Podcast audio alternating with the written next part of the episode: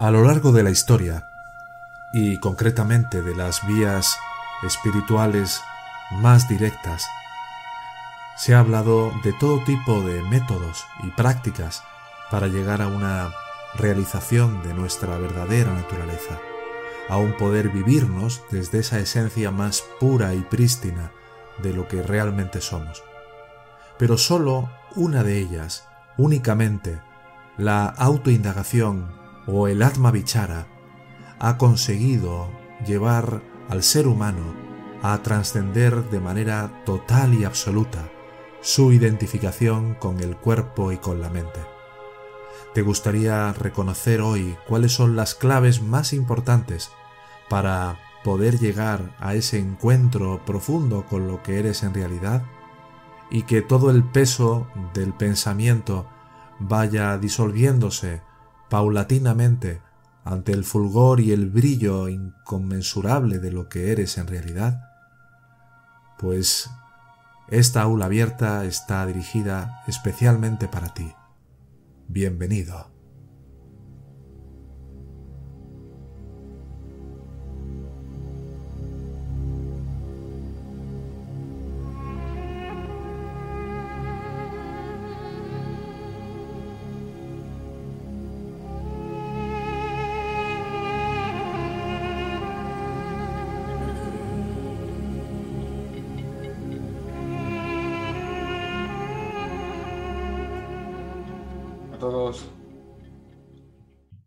A una nueva edición del, del aula abierta de la Escuela Yo Soy Tú Mismo.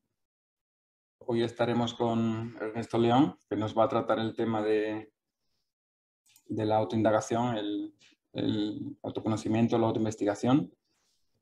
Y como ya sabéis, eh, normalmente estructuramos la, el encuentro de dos horas de duración, lo estructuramos en primer lugar eh, exponiendo el tema que vamos a tratar y en segundo lugar, eh, y por último, pasando a las, a las, preguntas que tengáis en cuanto a, a, este tema o también cualquier otro relacionado con la enseñanza.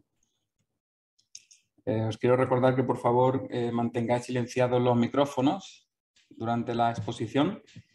Eh, sabéis que el, el, micrófono está abajo, a la izquierda, en un icono, eh, y si lo tenéis en verde es que está conectado, y si tiene una línea roja cruzadas que está apagado. Aseguraos, por favor, de que esté apagado para eh, evitar interferencias. Y luego, en el turno de preguntas, cuando queráis hacer vuestra pregunta, eh, sabéis que damos prioridad a aquellos de vosotros que uséis la cámara y el, el audio. Así que también teniendo en cuenta que, que, cualquier parte del fragmento o en la totalidad del, del vídeo puede ser subido al canal de YouTube, para que también seáis conscientes de ello. En segundo lugar, si por, el, por, este motivo alguien no quiere usar la cámara, puede usar solamente el audio, aunque en segundo orden de prioridad. Y por último, eh, haciendo una pregunta simplemente en el chat, dejándola por escrito y también en último orden de prioridad. Bueno, pues entonces eh, creo que ya está Ernesto por aquí. Hola, hermano. Hola, Carlos. ¿Qué tal? Hola a todos. Bienvenidos. Pues, con la exposición. Muy bien. Bienvenidos a todos. Como siempre, una gran alegría compartir con vosotros. Y me gustaría empezar compartiendo algo que tiene que ver con el tema de hoy, que como ya sabéis, es la autoindagación, el único método para llegar a una completa erradicación del ego. Esto de la erradicación o la aniquilación del ego suena como muy radical, ¿verdad? Pero es que realmente eh, cualquier tipo de concesión al hecho de que el ego sobreviva implica de alguna u otra manera dar por sentado que no fuera posible una completa liberación donde lo único que realmente somos brille sin el menor atisbo ni presencia del fantasma ego, que ya sabéis que es la falsa conciencia, yo soy este cuerpo. Entonces quería comenzar compartiendo algo. Precisamente hace unos minutos hablaba con, con Carlos, ¿no? De una persona que conocí hace más de 30 años, que concretamente eh, era el único lama occidental eh, autorizado, entre comillas, por, por el Tíbet, por el Dalai Lama. Y en una ocasión, recuerdo que estaba en una celda de meditación en, la mañana, muy temprano. Lo recordaba justo al hablar con Carlos de esto. Y conocí a un chico, a un chico noruego, que llevaba como unos seis meses sin haber salido de la celda más que para hacer sus necesidades. Le llevaban allí eh, normalmente verdura y demás. Y en una ocasión em, me acerqué y hablé con él y me dijo algo que me que con el tiempo me, me corroboró muchas cosas, ¿no? Me preguntó que cuál era la predilección de mi atención, cuál era el mayor gusto y el mayor interés que tenía en atender. Bueno, en aquel momento no recuerdo muy bien lo que le dije, pero sí recuerdo perfectamente lo que él me dijo. Me dijo, allá donde pongas tu atención, eso crecerá para ti. Si le das tu atención al Buda, entendiendo por el Buda no la figura ni la forma del Buda, sino lo que realmente es el Buda o Ramana o el Cristo, que es el yo que brilla en nuestro corazón cuando no hay pensamientos, si atiendes a eso por encima de todo y lo amas con todo tu corazón, eso traerá todo lo que necesitas.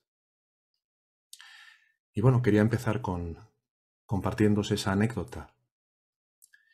¿A cuántos de vosotros os gustaría poder desarrollar la capacidad de asentar vuestra atención verdaderamente lejos de cualquier pensamiento a voluntad. ¿Te gustaría saber por qué la meditación es un obstáculo para la realización del ser? Fijaros, esto puede ser que a algunos les rechine, pero vais a entender a qué me refiero. ¿Por qué la meditación puede ser un obstáculo para la realización del ser? Versus autoindagación. ¿Quieres conocer cuáles son las claves esenciales para erradicar completamente este ego? Bien, pues si estos temas son interesantes para ti, seguro que hoy podrá haber algo que sea útil en tu propio proceso y este es el motivo por el cual transmitimos estas enseñanzas para que puedan germinar como alguna forma de semilla en cualquier corazón de los que habéis confiado en esta escuela y participáis, ya sea a través de cualquiera de los grupos de estudio y prácticas o de estas aulas abiertas o de todo el material que compartimos habitualmente a través de los diferentes medios.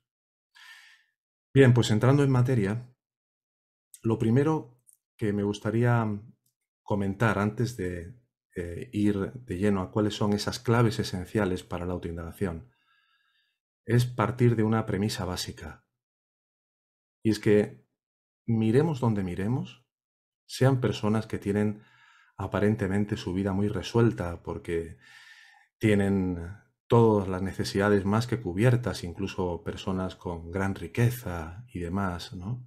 Veamos y miremos a donde miremos, hay algo que podemos concluir y es que todas las personas no están totalmente satisfechas. Es decir, hay una insatisfacción que sobrevuela siempre la vida de cualquier ser humano. Hay un sentimiento de vacío existencial, de incompletitud, que está siempre dando vueltas alrededor de nuestra existencia. Y que además no depende de la situación de que alguien tenga una familia muy feliz o lo contrario, que tenga em, toda su salud en perfecto estado o lo contrario, ¿no? Pero algo que también sabemos es que incluso la persona más rica, más saludable, como decía un, un antiguo maestro, si al presidente del Banco Santander, que ahora es presidenta, le dejaras dos días enteros sin dormir, daría o no daría todo su patrimonio con tal de poder descansar y dormir aunque fueran tres horas. ¿Por qué es esto así? Porque lo que los grandes eh, sabios, lo que la enseñanza nos muestra, es que hay un estado que es el estado de sueño profundo, en el cual hay una perfecta felicidad. Es un estado en el cual la mente queda completamente sumergida y el cuerpo también, y todos podemos corroborar al despertarnos por la mañana de que hemos descansado profundamente. Porque cuando no hay mente ni cuerpo, cuando no hay pensamientos, hay paz. Sin embargo, podemos reconocer perfectamente que hemos descansado perfectamente y podemos ver que entre dos sueños, por ejemplo, que ya hemos tenido en la noche, ha habido un espacio en el que no hemos soñado con nada.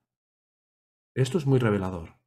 El hecho de que podamos reconocer que ha habido un espacio entre dos sueños que hemos tenido por la noche donde no soñamos con nada y podamos decirlo al despertar, nos está evidenciando que somos conscientes que durante un tiempo no fuimos conscientes de ningún fenómeno, pero que sí estábamos allí. Luego, el sueño profundo es perfecta felicidad.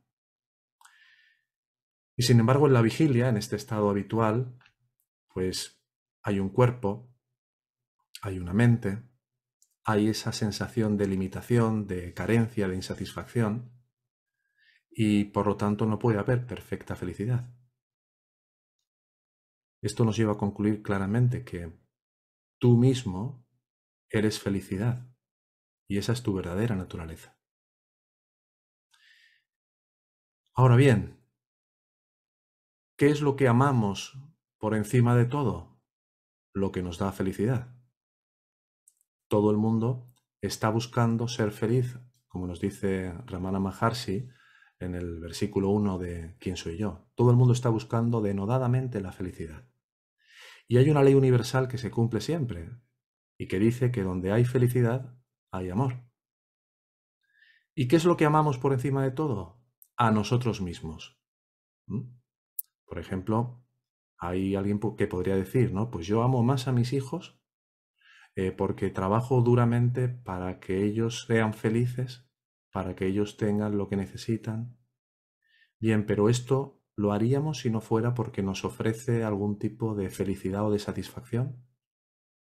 Es decir, si tenemos una mirada muy superficial, llegaremos a una conclusión superficial de que Realmente hay cosas que hacemos por los demás sin que en última instancia nos resulten satisfactorias a nosotros.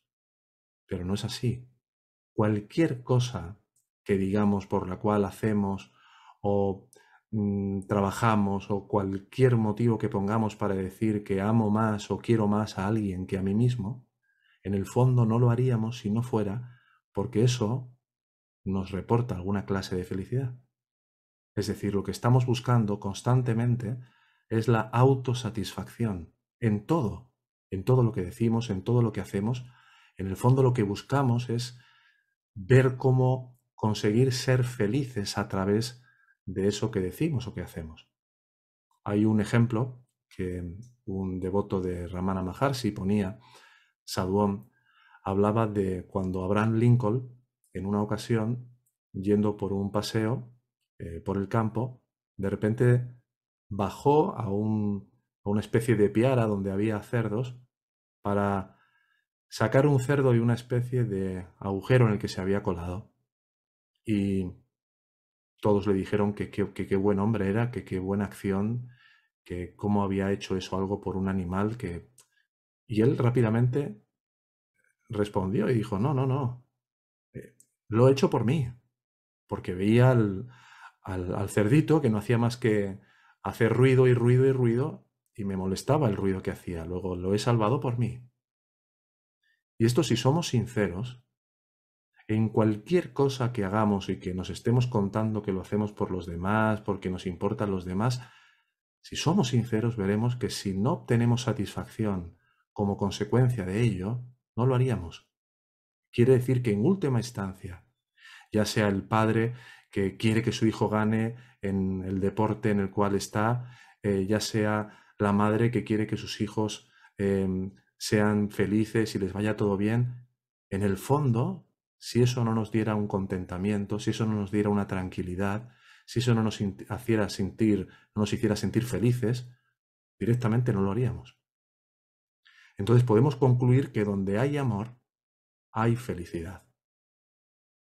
Y al amarnos más a nosotros mismos, más que a ninguna otra cosa, es porque somos la felicidad eterna. El hecho de amarnos más a nosotros mismos más que a nada más nos está mostrando precisamente que somos la felicidad eterna. Pero ¿cuál es el problema aquí? El problema fundamental es que si yo me confundo a mí mismo con un cuerpo, si yo estoy identificado con el cuerpo, lo que voy a buscar es la felicidad no para mí en tanto que mi verdadera naturaleza, en tanto lo que realmente soy como pura conciencia sin pensamientos, sino que voy a buscar la felicidad para el cuerpo. ¿Y el cuerpo qué es? El cuerpo es un producto o una fabricación del ego, y el ego es la idea yo soy este cuerpo. Y esta idea de que yo soy este cuerpo, realmente el ego, ¿creéis que busca la felicidad para sí mismo? La felicidad tal y como nosotros concebimos lo que es algo que nos proporciona felicidad? Porque aquí se presenta una interesante dicotomía.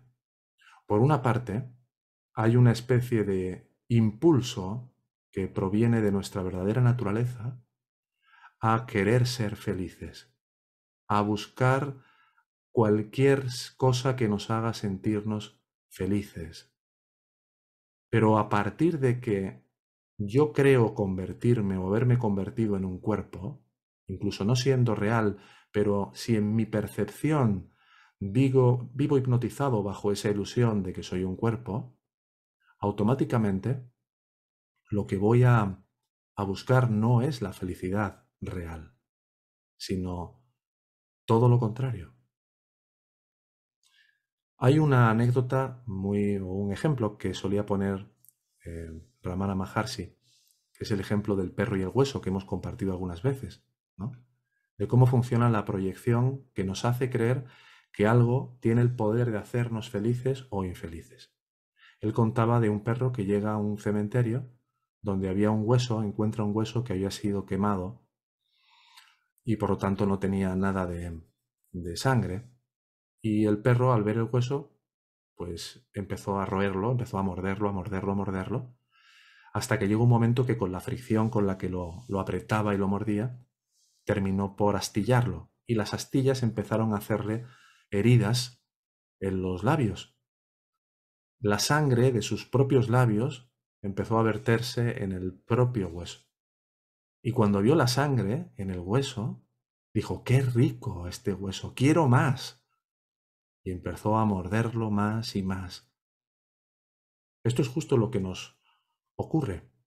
Hay una serie de ondas de pensamiento en la forma de gustos, también puede ser en la forma de aversiones, y cuando se sacia el deseo de tomar, por ejemplo, un apetitoso chocolate o cualquier platillo que sea de nuestro mayor gusto, en el momento en el que se sacia ese deseo, lo que ocurre es que hay un aquietamiento natural de la onda mental. Y entonces sentimos inmediatamente, cuando se aquieta esa onda mental, sentimos naturalmente la paz y la dicha de nuestra verdadera naturaleza. Pero se produce una malévola asociación ahí por parte del ego. El ego asocia esa sensación de paz, de disfrute, al hecho de habernos saciado de ese trozo de chocolate o de ese platillo favorito. Y en esa asociación mental nos olvidamos que lo que realmente nos hace sentir en paz no es nunca el deseo, sino la paz que resulta cuando las ondas mentales dejan de vibrar y se aquietan de forma natural. Así que esa aparición de ondas de pensamiento son las que generan la desdicha en cualquier ser humano. Y como nosotros mismos somos felicidad, detener los pensamientos es lo que da lugar a que podamos entrar en un contacto verdaderamente profundo con lo que realmente somos.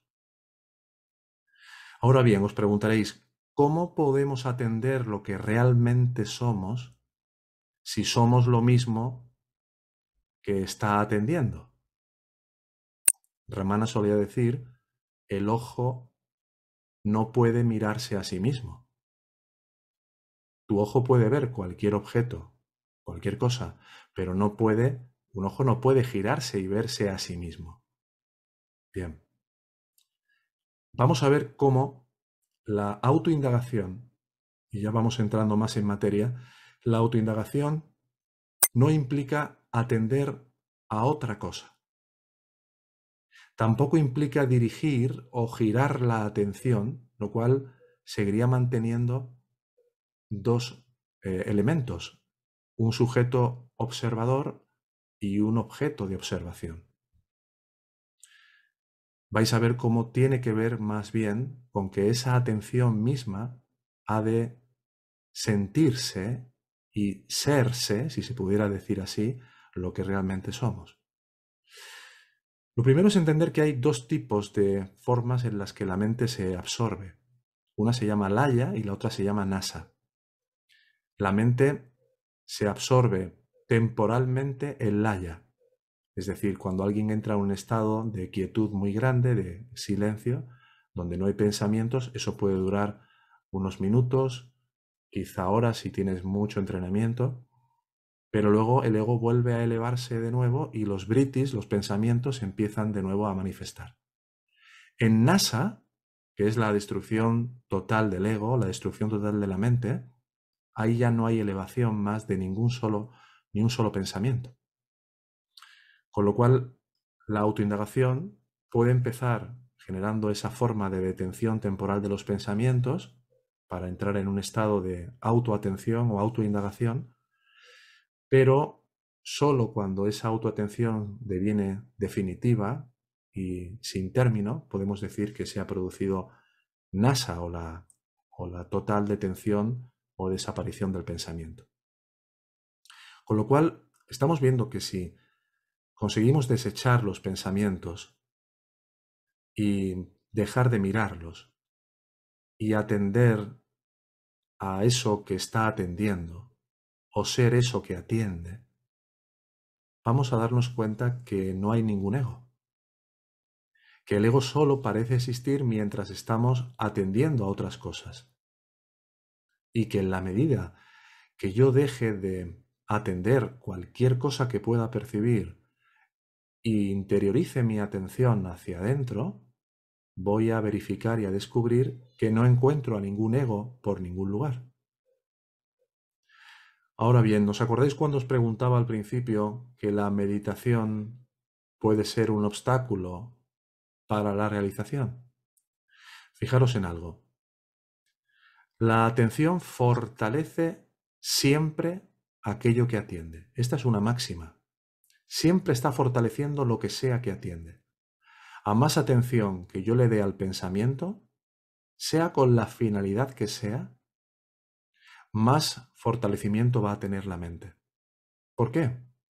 Porque salvo que mi mente ya se hubiera purificado por completo, lo cual ya no daría lugar a que hubiera ni un solo pensamiento, pero mientras mi mente no esté purificada, durante bastante tiempo la mirada que se le ofrece a cualquier pensamiento, incluso con la intención de trascender ese pensamiento que pudiera provenir del ego, no va a tener la fuerza para erradicarlo verdaderamente o para trascenderlo. Porque un, digamos, un meditador o alguien que esté mirando al pensamiento con la intención de trascender la fuerza que éste pueda tener, mm, si tiene una mente que no está verdaderamente pura o bastante purificada, lo normal es que solo por el hecho de ofrecerle atención al pensamiento ya lo va a fortalecer en sí mismo. Con lo cual vemos una máxima muy importante. La atención al pensamiento lo que hace es fortalecerlo. Contribuye a su florecimiento, en definitiva. Ahora, la indagación del ser, que es lo que implica la autoindagación, es la búsqueda que se convierte en el encuentro de uno mismo. Digamos que durante toda una vida o muchas vidas has podido ser un buscador espiritual. Si quieres dejar de ser un buscador espiritual y convertirte en un encontrador espiritual, es fundamental el que uno se dé cuenta que mientras estemos mirando al pensamiento, mientras estemos contemplando emociones, pensamientos, etcétera, etcétera, siempre vamos a estar enredados, porque el que contempla los pensamientos es el ego.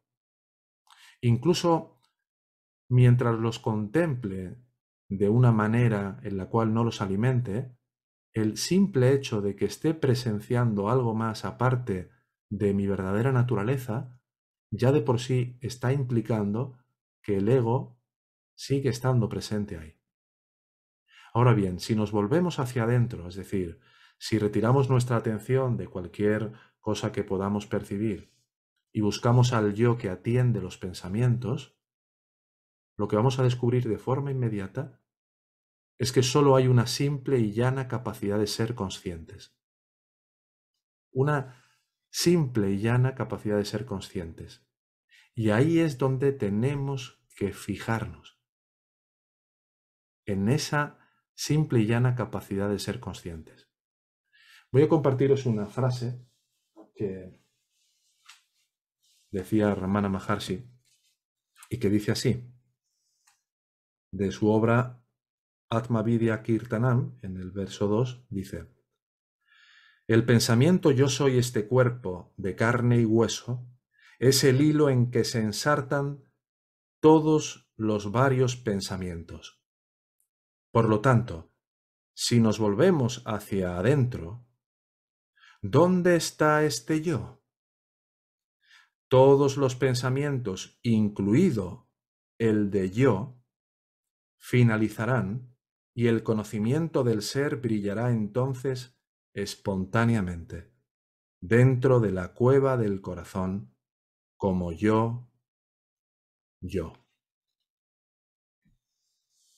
Es decir, lo esencial es destruir el pensamiento de primera persona Destruir el pensamiento de primera persona o el concepto del yo, o como se le dice en la enseñanza, aham vritti.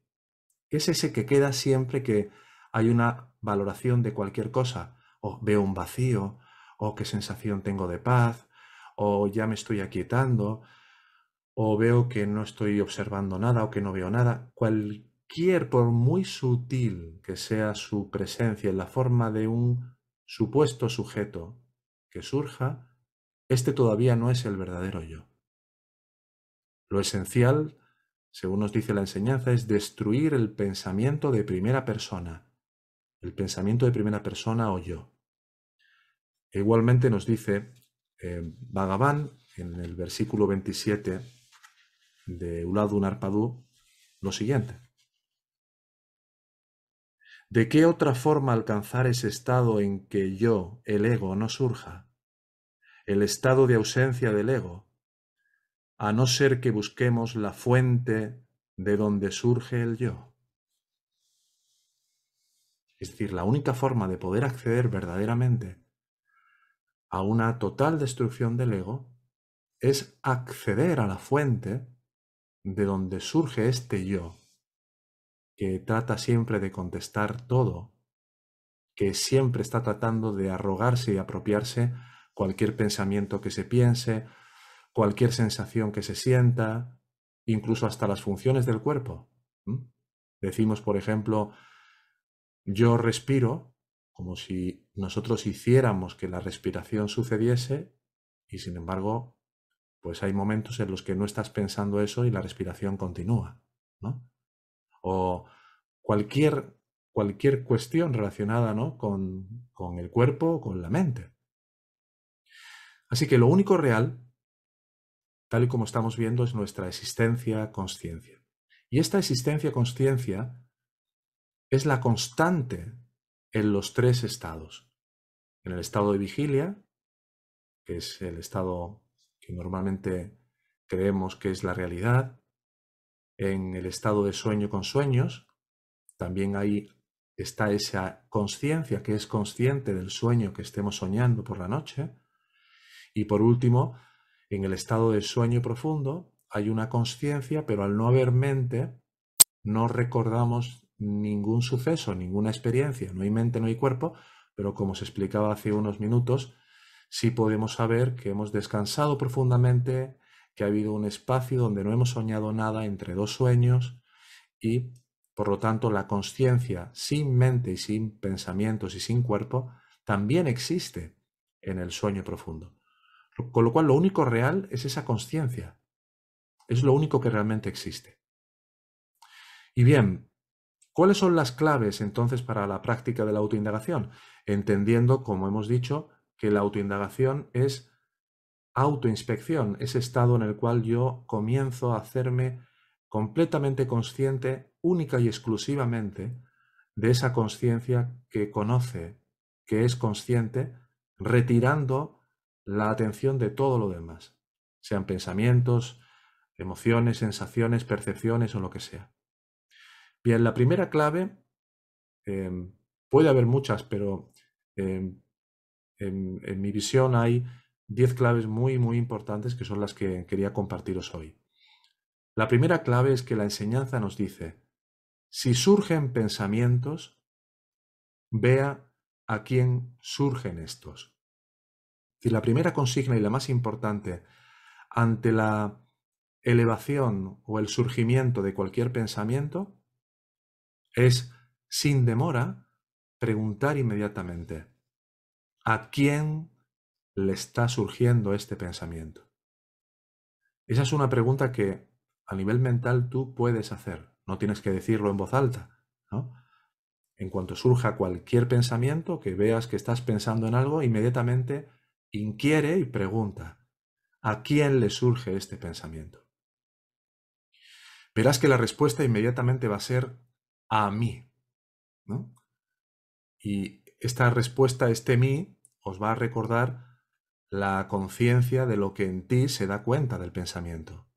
Va inmediatamente a, a reclamar el que yo me haga consciente de que no puede haber dos yoes. Uno que es ese yo conciencia, consciente o presencia que se da cuenta del yo que ha dicho a mí me ha venido el pensamiento y ese yo pensamiento que trata de hacerse pasar por un verdadero sujeto que ha contestado a mí. Entonces, inmediatamente que hemos dicho a mí, lo que es indicado preguntarse inmediatamente es, ¿y de dónde surge este yo? ¿De dónde surge este yo? Y cuando nos hagamos esta pregunta, ¿de dónde surge este yo? Ya sabéis que no hay que contestar nada. Lo único que haces es internamente retraer tu atención a eso en donde ha surgido esa respuesta de a mí ha venido el pensamiento que sea o los pensamientos que sean. Cuando se hace la pregunta ¿y cuál es la fuente de este yo o de dónde surge este yo? Lo que hacemos es aquietar nuestra atención en ese trasfondo silencioso del cual emerge y en el cual se disuelve cualquier pensamiento que pueda aflorar. Y quedarnos en esa atención como conciencia o como presencia exclusivamente sin subir o elevarnos a atender cualquier pensamiento que pueda estar surgiendo a un nivel más superficial. Ahí puede ser que de nuevo se presente otro pensamiento o varios pensamientos, la indicación de la enseñanza es volver de nuevo a preguntar, ¿y a quién le están surgiendo estos pensamientos? A mí. ¿Y cuál es la fuente de este mí? ¿O de dónde está surgiendo este yo? Y ahí de nuevo la atención tiene que sumergirse hacia ese trasfondo del cual ha surgido y en el cual se disuelve cualquier pensamiento que diga yo o a mí o lo que fuera. Segunda clave. La segunda clave más importante que quería compartiros hoy para la autoindagación es que necesitamos tener en cuenta las dos fuerzas. Por un lado, la fuerza para no reaccionar y para no seguir el pensamiento, por el impulso de cualquier deseo, de cualquier tendencia, eso que llamamos basanas en esta enseñanza, que son las propensiones o inclinaciones que tenemos a perseguir en pos de la felicidad, ¿no? Cualquier deseo, cualquier miedo, cualquier cosa. Lo primero es que tenemos que desarrollar la fuerza para no reaccionar y seguir el pensamiento, con tal de que no se multiplique y ramifique ese pensamiento. Por ejemplo, imagínate que estás en casa de un familiar con quien tienes un conflicto en particular, ¿no? Es una persona con la que eh, sueles sentirte nerviosa o nervioso, irritado o lo que sea. Y de repente ves que surge un pensamiento que te lleva a querer juzgar a esa persona o a querer rechazarla en tu mente. Bien, el impulso por no darle atención a ese pensamiento que está surgiendo y quedarte en ese estado de simplemente ser consciente, viendo cómo se ha movido ese pensamiento, pero dejando de seguirlo, dejando de perseguir su necesidad de que le persigas, eso es algo muy importante porque va a impedir que se genere una multiplicación y una ramificación de más pensamientos de la misma frecuencia y del mismo nivel de intensidad o de, o de intención del primero. La segunda fuerza, ¿cuál es? La fuerza para dirigir la atención hacia el ser. En la medida que yo active este no reaccionar por haber estado muy presente, muy consciente a la emergencia o el surgimiento de ese pensamiento, automáticamente tengo que desarrollar la fuerza para dirigir la atención hacia esa conciencia fundamental. Y el cultivo de esta fuerza lo que hace es, curiosamente, potenciar y fortalecer la primera fuerza más que de ningún otro modo, ni más que de ningún otro método. Y aquí es un poco lo que decía al principio de la meditación. En la medida que yo estoy meditando en cualquier cosa, pensamientos, emociones, sensaciones o lo que sea, estoy fortaleciendo la fuerza de mi atención hacia afuera. Estoy desarrollando y fortaleciendo y potenciando lo contrario de lo que realmente necesitamos para poder llegar a la completa autorrealización o a la completa liberación. ¿Cuál es la fuerza que tiene que desarrollarse para poder llegar a una completa absorción en el ser, en nuestra verdadera naturaleza o en Dios o como lo quieras llamar? La fuerza de dirigir la atención hacia adentro, hacia el ser. Mientras yo tenga o practique cualquier tipo de práctica espiritual en la que esté atendiendo pensamientos, emociones, sensaciones, incluso desde una posición de testigo donde mantengo una cierta distancia, pero todavía los estoy contemplando, puedo llegar a, aquietar o a relajar mi mente, pero estoy fortaleciendo la fuerza de la atención hacia afuera. Y ese desarrollo de la fuerza de la atención hacia afuera es inversamente proporcional al desarrollo de la fuerza de la atención hacia adentro. Sadhuon ponía un ejemplo muy, muy interesante. Solía decir, si vas desde Tiruvannamalai, desde donde estaba el ashram de Ramana, en bicicleta en dirección a, otro pueblo, en lugar de ir desde Tiruvannamalai, desde el pueblo de Ramana, hacia el pueblo que quieres ir, lo normal es que cuando llegues al otro pueblo, que está 80 kilómetros más lejos todavía del punto desde el cual estás partiendo, el esfuerzo que vas a tener que poner va a ser infinitamente mayor.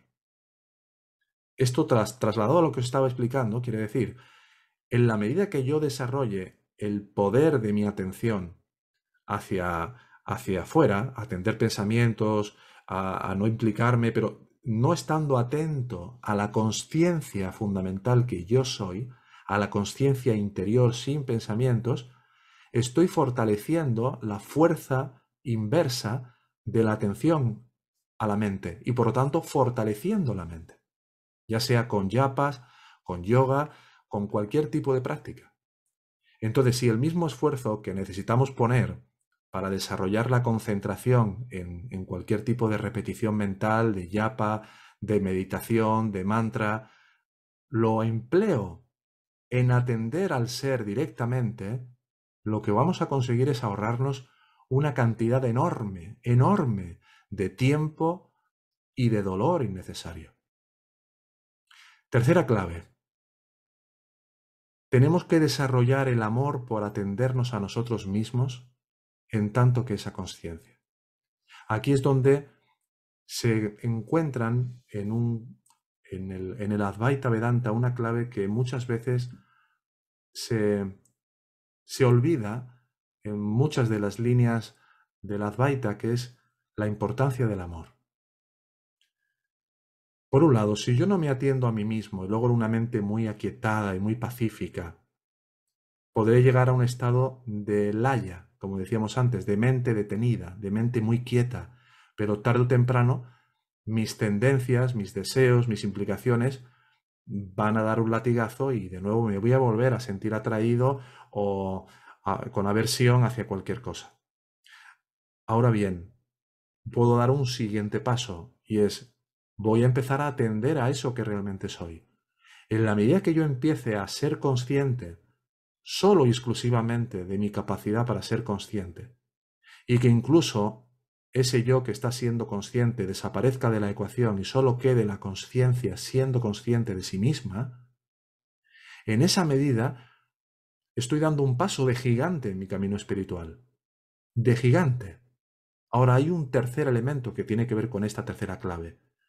Si en la forma de yo acercarme o aproximarme a ser consciente de mi verdadera naturaleza, no lo hago con una verdadera reverencia interior, no lo hago con un verdadero sentimiento de amor, de, mm, de devoción, lo más normal es que no llegue a hundirme lo suficiente o a absorberme lo suficiente en lo que realmente soy.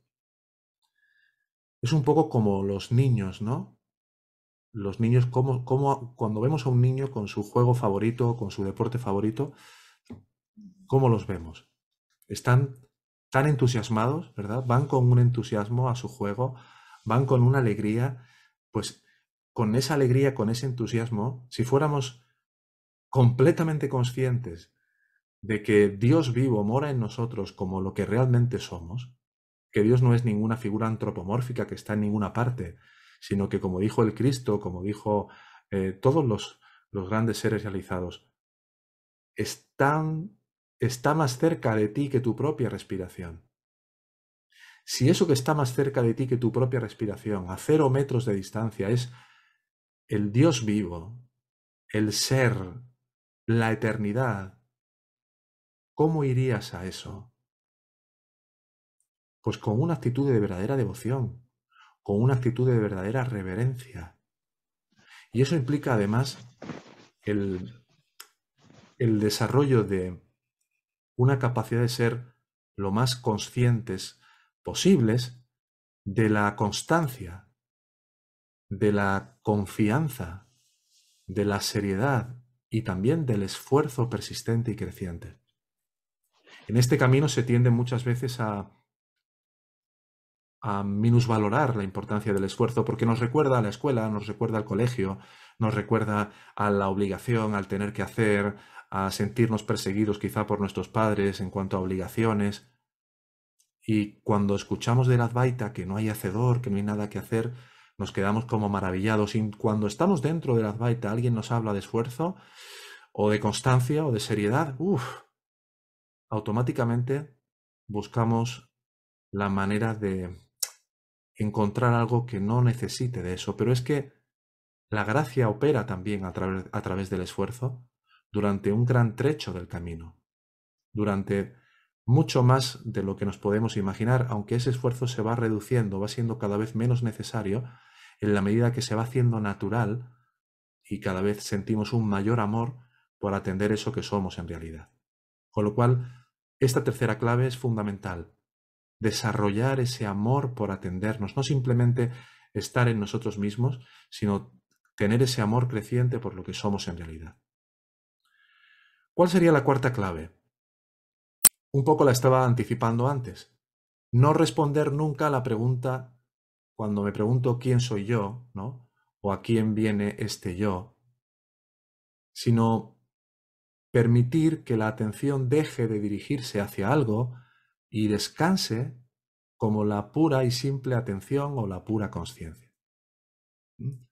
La tendencia y la inercia es que tratamos de querer contestarlo todo. No. Trata simplemente de aquietarte de forma natural después de preguntar quién soy yo y relájate en tu capacidad innata de ser consciente, pero sin ser consciente de ningún elemento, de nada que puedas presenciar, solo consciente de ser esa conciencia.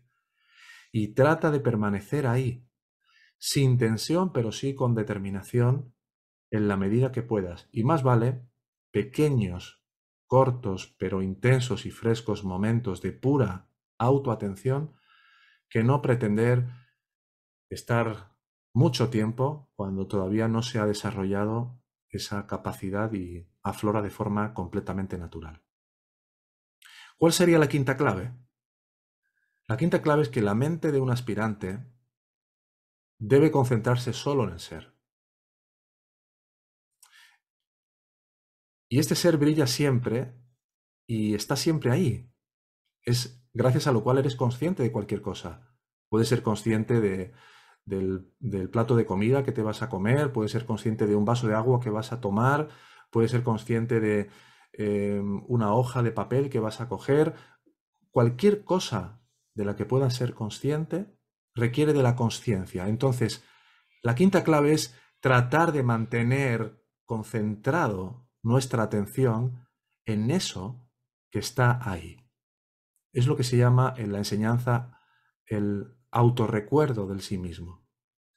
Trata de mantener ese recuerdo de ¿Qué es lo que estás siendo consciente, por ejemplo, de la tele cuando estás viendo la tele? ¿O estás leyendo un libro?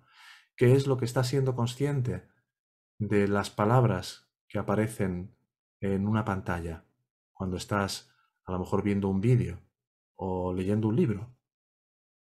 Tratar de mantener ese autorrecuerdo lo más que puedas.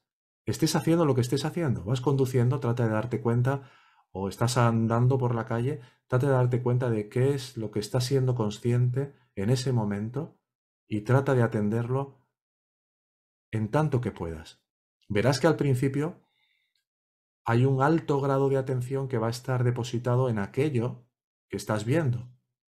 Si tienes un trabajo, por ejemplo, de finanzas o que requiera de un alto grado de necesidad de pensar o de hacer cálculos y demás, verás que todavía al principio va a haber una mayor cantidad de atención necesaria para poner en eso y una menor cantidad necesaria para poner en la propia atención de tu conciencia o estar consciente de eso que se está dando cuenta. Pero poco a poco verás que con el tiempo hay una mayor capacidad de ser plenamente consciente de ser y de ser consciente en medio de cualquiera de las cosas que tengas que hacer en tu vida cotidiana, ya sea tu trabajo o en tu familia. Y esto es algo realmente extraordinario, porque si tú vas consiguiendo mantener esa conciencia fundamental de yo soy lo que en mí es consciente, en lugar de estar creyendo ser ese yo soy esta persona y este cuerpo, lo que me está ocurriendo, lo que estoy haciendo, me estoy equivocando, estoy acertando, estás manteniendo al ego a raya. Porque el ego es esa sensación de yo que aparece arrogándose o apropiándose de la culpa o del orgullo o de lo que sea que tenga que ver con la acción que esté desempeñando al cuerpo. Pero si parte de tu atención está centrada en reconocer que tú eres lo que es consciente en ti y no la persona que aparece como un pensamiento más dentro del campo de atención, va a haber una progresiva disminución de la sensación de ser afectado o ser culpado o sentirte de cualquier forma en base al ego. Sexta clave. No se trata de ser consciente de ser consciente, tal y como comentaba antes, donde aún queda un yo que se atribuye el ser consciente de ser consciente, sino simplemente ser. Pues en el ser conscientes, de ser conscientes, todavía hay un yo que sutilmente puede surgir, como decía, diciendo, ah, estoy siendo consciente de ser consciente, ah, me estoy dando cuenta de que soy la conciencia. Bien, ahí todavía está el impostor infiltrado. No, se trata de llegar a ese punto en el cual ya no hay ningún comentarista, ya no hay ningún narrador que diga y se apropie de esa simple y llana sensación de ser, que al mismo tiempo es una conciencia de ser, porque no se pueden desligar una cosa de la otra. La séptima clave tiene que ver con que la naturaleza de la atención es la gracia.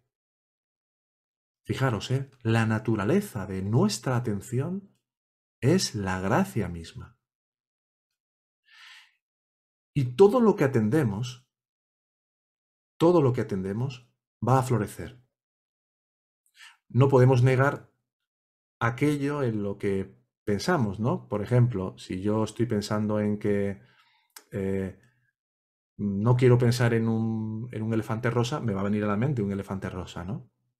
Entonces, la importancia aquí es darnos cuenta de que la gracia es lo que está detrás de cualquier movimiento de nuestra atención. Dos últimas claves. Primera, sustituye la pregunta o la autopregunta ¿quién soy yo? por ¿quién es este yo? Porque cuando dices quién soy yo, parece que te sigues refiriendo solo a ti mismo. Cuando preguntas quién es este yo o de dónde ha surgido este yo, entonces es mucho más evidente la diferencia entre la presencia o aquello que en ti es pura conciencia y el yo pensamiento que consideraba ser tú antes. La novena clave es permanecer morando fijamente en el ser. ¿Mm? La importancia de no darle la menor ocasión, y esto es algo maravilloso que decía Ramana Maharshi, no dar la menor ocasión a que surja otro pensamiento que no sea el de atenderte a ti mismo. Y esto en la medida que vamos practicando la autoindagación, que se va volviendo cada vez más automática, verás que vas haciendo cada vez menos concesiones a pensamientos que consideras pensamientos que sí merece la pena que le des una especial atención.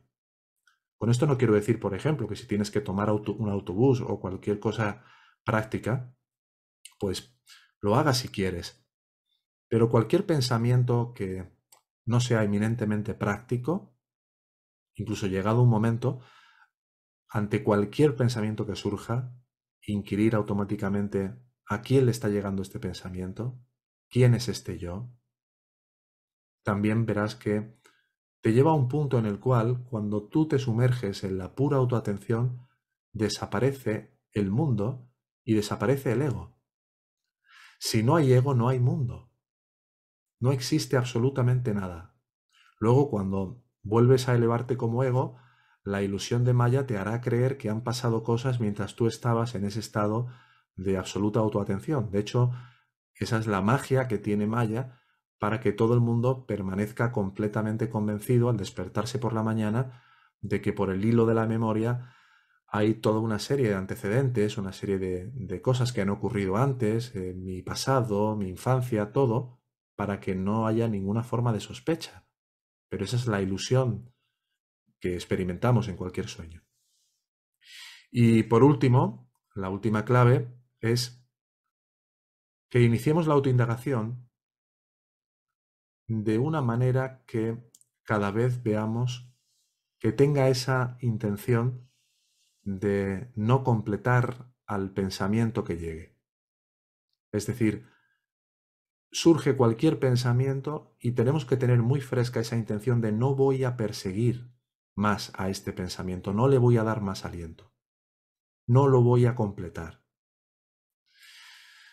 Muy bien, pues estas son las diez claves esenciales que hemos recogido para compartir hoy para la autoindagación.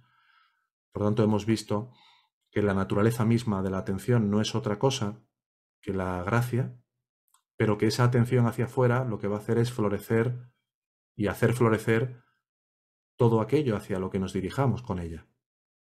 También hemos comprobado que lo que todos creemos que nos va a hacer felices mientras creamos ser un ego, mientras estemos buscando la felicidad a través de otras cosas, lo único que va a hacer es fortalecer la idea de que somos un cuerpo, es decir, la idea de que somos un ego.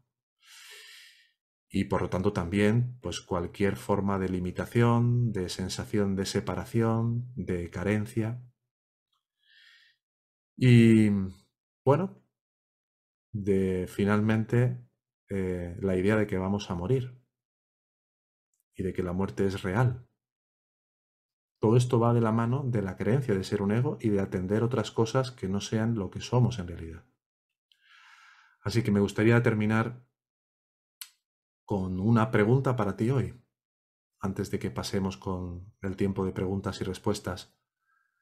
¿Estás dispuesto realmente a liberarte de todo sufrimiento? ¿Y hasta qué punto estás decidido a poner lo mejor de ti para que así sea. Muy bien. Pues con esto. Muy bien. Pues con esto ya hemos terminado la, el turno de la exposición. Como decíamos, para explicar el, el, tema de la exposición, que era el autoconocimiento, la autoinvestigación. ¿no? Y eh, Ahora, antes de continuar con las, con las manos levantadas, que ya había varias manos, ¿no? Os quería recordar que en la escuela de eh, Yo soy tú mismo tenemos tres grupos de estudio. Uno, el, eh, que bueno, aunque se hacen con un fin común cada uno, con, el fin, con, un fin común los tres, se hacen complementarios en el camino espiritual. El primero de ellos es el, un grupo basado en la vida de Ñana Marga, donde se vive directamente la transmisión de, de un Yani como Robert Adams tal y como la transmitía a sus discípulos, ¿no? de misma voz, de, viva voz. El segundo grupo, que es un grupo experiencial enfocado a la purificación mental, en forma de ver qué, qué nudos imposibilitan ir más allá de la experiencia del momento y ver con más claridad el fin al que, al que aspiramos. Y un último grupo de eh, las enseñanzas de Sri Bhagavan Ramana Maharshi, donde analizamos sus textos para esclarecer su mensaje y sobre todo aplicarlo en, en la vida diaria. ¿no? Entonces, eh, para continuar ahora vamos a pasar al, turno de preguntas, que ya vi varias manos levantadas, preguntas en el chat. Vamos a mantener el orden, ¿no? Tal y como, como se han levantado las manos. La primera es de Oscar Fonseca. Oscar, ¿me oyes? ¿Estás por ahí? Sí, sí, aquí estoy. pues adelante.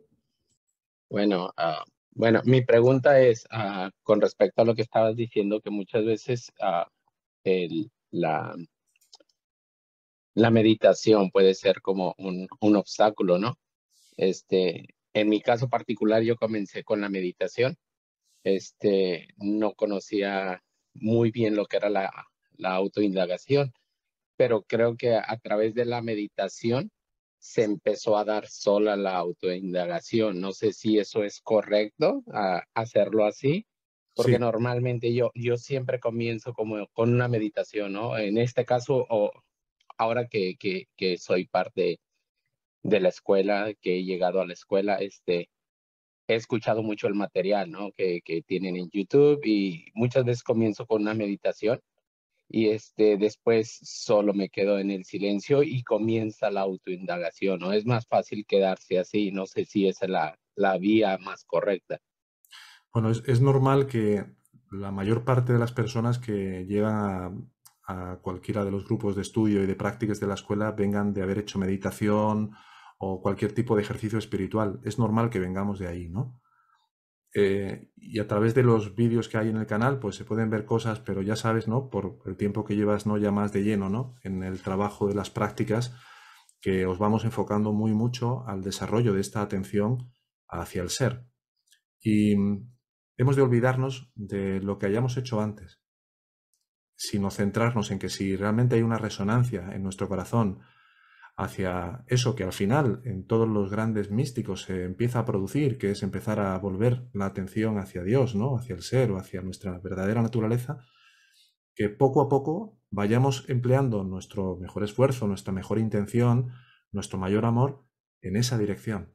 Aunque la hayamos empleado, empleado en el pasado en atender otras cosas o en tratar de ser testigo de pensamientos o en y hayamos logrado cierto nivel de, quietud y nos haya sido beneficioso, por supuesto que sí, es beneficioso, pero para que todavía haya un, incremento ¿no? mucho mayor de, la, de la paz y del reconocimiento de lo que realmente somos, llega un punto en el que empezamos a sentir de corazón ese atender a la realidad, atender al ser mismo.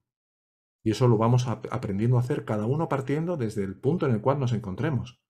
Y a partir de ese punto empezar a ver que mientras yo aprenda a desarrollar esta fuerza de la atención hacia, hacia adentro, hacia el sí mismo, lo que voy a hacer es incrementar y multiplicar el debilitamiento de mis tendencias, de mis inclinaciones, y multiplicar por mil la velocidad de crucero de mi propio proceso espiritual.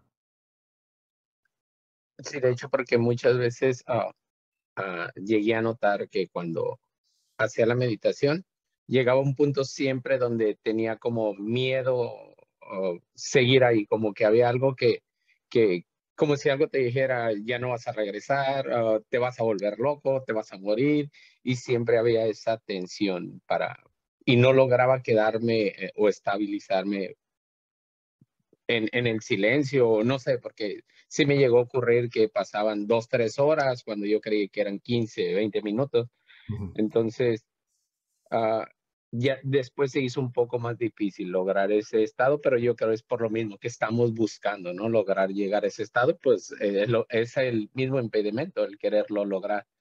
Este, ahora me siento un poquito, un poquito más confiado porque trato de implementar esto durante todo el día. De repente un pensamiento o algo, cierro mis ojos, pregunto a quién viene y hay de cierta manera como que cortar el hilo de ese pensamiento, cortar el hilo y que, que se vaya de, de, golpe. Lo único que ya muchas veces por la noche como que reincide, entonces es cuando oh, trato de irme un poquito oh, como más relajado, ¿no? A, a, a autoindagar. Claro, y esa es una maquinaria que se ha puesto en marcha y verás que cada vez va a ir incrementando su potencia. ¿eh? Cada vez más y cada vez sentirás también un mayor dulzor y una mayor sensación de, calor, ¿no? de calidez en ese encuentro con tu verdadero ser, con tu verdadera identidad, ni más ni menos. Con lo cual es magnífico que, si ya lo has sentido, mm, vayas invirtiendo cuanta más atención y mayor cariño puedas, mejor. Gracias, hermano. A ti. Gracias por tu pregunta, Oscar. La siguiente mano es de Vicente eh, Marconeto. Vicente, ¿me oyes? Sí, hola. Hola, ¿qué tal? Mucho gusto y muchas gracias por esta clase y bueno, eh, de más, o sea, lo que puedo decir es que es un contenido hermoso y muy bien dado. Eh, así que bueno, lo que quiero preguntar bueno, en sí doy una mínima introducción que es que desde que, creo que desde que soy muy chico vengo con este, entendiendo que ser como vos querés ser, desde que tengo cinco años, ser como vos te sentís que, que sos, está mal. Entonces, eso te hace que tengas que crear un modo de sobrevivir. A eso es lo que después se le dice ego, ¿no? Bueno, el tema es que eso cuando se te hace a vos, que vos decís, bueno, ¿cómo hago para salir de esto? Porque lo que es como que programaste todo tu cuerpo para, para eso. Entonces, cuando te querés salir de la, de si querés de, de o sea, hacer, ir a tu, al hogar, digamos, volver a, casa, eh, bueno, ahí tenés también toda la escenografía de gente que te rodea, que, que a su vez es la que te, acá es donde viene la pregunta, ¿Qué haces, ¿Qué cuando la gente te ve como si fueras un enfermo? Porque eh, te comportas de los modos totalmente contrarios a lo que sería, a lo que se le llama eh, lo normal. Y claramente es, como, como, es como, sería algo así, es como todo un trabalenguas todo esto que estoy diciendo, pero yo creo que Ernesto me está entendiendo en todo. Lo que quiero decir es que ser uno mismo es lo natural, es por lo que vinimos a la vida, pero ser uno mismo es antinatural para la sociedad. Eh, también es, no es funcional. Eh, convengamos que a la sociedad lo que le sirve es que vos seas, un seas como una especie de, de, robot automatizado para funcionar en función de una programación determinada. Bueno, esa programación, digamos que es la que yo estoy desde que me pude salir de algún modo, porque en un, yo a los 20 años tuve un evento que realmente dije, ya está, me morí, así. bueno, en ese momento creo que dije, elijo el camino de que me traten como loco, como loco, como enfermo. Me han mandado a psicólogos, me han mandado a psiquiatras, todo, todo, han intentado todo conmigo, básicamente en mi familia. Y yo lo que sé es que mi familia es la que está enferma y todo mi entorno, básicamente, podría decirlo. Tranquilamente podría decir que el 98% del mundo está enfermo, pero vamos ahí solamente a mi familia.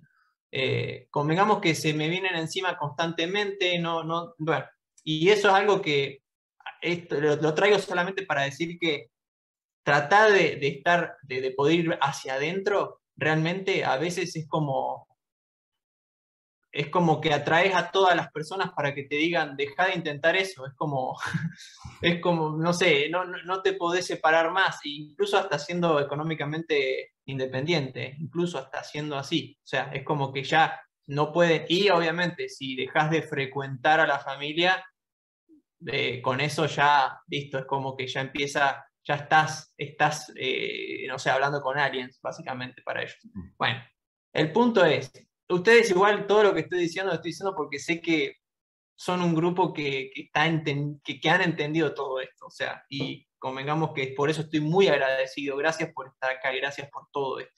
Bueno, entonces, la primera es que, porque tengo, son tres preguntas que se, que las tengo así como que cuando el cuerpo se te pone, está programado todo para el diseño pre anterior, cuando vos te tenés que poner firme mm, utilizando todas las formas de la... No sé, a mí eh, he utilizado como técnicas como por decirte que yo mismo me enojo con mi cuerpo y, y le digo no. Bueno, si te parece, eh, Vicente, podemos empezar con la primera, lo digo, como hay también varias manos, si luego queda un poco más de tiempo, podemos ir con las otras dos también para que todo el mundo pueda participar.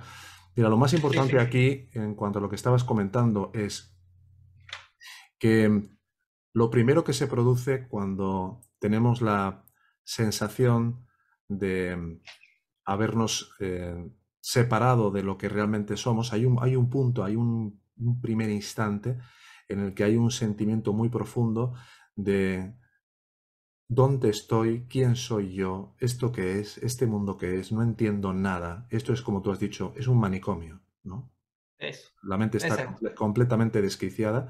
No hay más que encender las noticias o coger cualquier periódico en cualquier momento. Entonces, a partir de ahí, ¿qué, ¿qué ocurre? Hay una sensación muy profunda de ausencia de identidad. Ante esa sensación de ausencia de identidad, la conciencia fundamental que somos, la conciencia yo soy, digamos que ve cómo aparece una especie de fantasma sin forma, dice Ramana, una especie como de fantasma sin forma sería como una especie de entidad o un alien que has dicho tú, sin forma, que se apropia de la capacidad de ser consciente de nuestra naturaleza esencial y al mismo tiempo proyecta y fabrica un cuerpo en la forma de un pensamiento para adoptar también la forma del cuerpo. Por un lado, una pseudoconciencia mezclada con una forma a través de la cual puede vivirse, que es un cuerpo, y a partir de ese yo soy este cuerpo, empieza a proyectar toda una serie de cuerpos que aparecen en la experiencia. Primero se proyecta un cuerpo, pero el ego está proyectando al mismo tiempo muchos cuerpos. Todo depende de la perspectiva en la que lo enfoquemos. Es decir, ¿cuál es nuestra perspectiva? La sensación y la percepción de nosotros mismos como un cuerpo. A partir de ahí, hay un desarrollo de un autoconcepto de uno mismo, que se empieza a fraguar desde la más tierna infancia en base a unos padres, madres, hermanos y demás que aparecen como una proyección de nuestra propia mente a la medida exacta y justa de todo aquello que tenemos pendiente de trabajar para trascender todo lo que traemos acumulado de aspectos pendientes a nivel egoico. Entonces, ¿por qué tengo un padre autoritario o una madre desconfiada o una hermana que no me escucha? Todo perfectamente, sí, termino enseguida, para, para ofrecerme una, una, una oportunidad fundamental, que es que yo pueda llegar a reconocer completamente todo lo que no soy. Y cuando entonces aparece mi madre, mi hermano, mi padre, con esa forma de oposición que tú te estás encontrando, en el fondo es una elección que tú haces desde un nivel superior para ver hasta qué punto verdaderamente eres capaz de ser fiel a tu camino espiritual en ir en la dirección que quieres ir. Y claro, los demás van a, representar o aparecer como una oposición mientras todavía el poder que les has dado siga siendo alto en la medida que tú vayas poniendo los límites adecuados y vayas dejando de, dejarte influir por esas tendencias que te llevan a sentir que tienes que a lo mejor rendir cuentas o dar explicaciones o lo que fuere, va a haber todo un trabajo interior hasta que de forma natural, en la medida que tú verdaderamente te establezcas en un nivel ¿no? de, de, centramiento en tu, en tu ser y de no hacer concesiones a lo que el ego te está pidiendo que valores a través de los demás, eso irá poco a poco cediendo en su fuerza. Perfecto. Sí. Bien. Sí, eh, algo que iba a decirte, pero ahora ya se me fue, que es que realmente sí, es que todo es una elección, todo, no hay nada que esté acá, eh, porque sí, o sea, yo lo elegí, sé que elegí todo, pero claro, pero el punto es que hay, hay en esa, en esa también hay una, bueno, es, reafirmar mi convicción, básicamente eso que dijiste. Como ego estamos buscando reafirmar esa idea que hemos construido acerca de quiénes creemos ser para mantener, como ego, ¿eh? para mantener, no solo mantener, sino reforzar y fomentar y potenciar todas aquellas inclinaciones, deseos, miedos, apegos, vergüenzas, todo eso, desde el punto de vista del ego. Desde el punto de vista de la gracia, y a un nivel superior, lo que estamos haciendo es dar cumplimiento al prarabdha karma que se llama en la enseñanza, que es que voy a tener que vivir todo aquello que tenga que vivir. Desde ese nivel, todo lo que me sucede, yo lo he elegido en tanto que la gracia, que es mi verdadera naturaleza, para poder experimentarlo. Y entonces tienen que aparecer las mejores oportunidades, personas, madres, hijos, con unas características mentales muy específicas que verdaderamente me den la oportunidad de poder trascender esas inclinaciones que yo tengo a sentirme condicionado, a sentirme cuestionado, a cualquier cosa. Eh, la pregunta ahí me vino de nuevo, que es la, cuestión de que todo esto que estamos hablando es como en un, mundo aparte, porque para ellos no, entenderían si vos les querés explicar.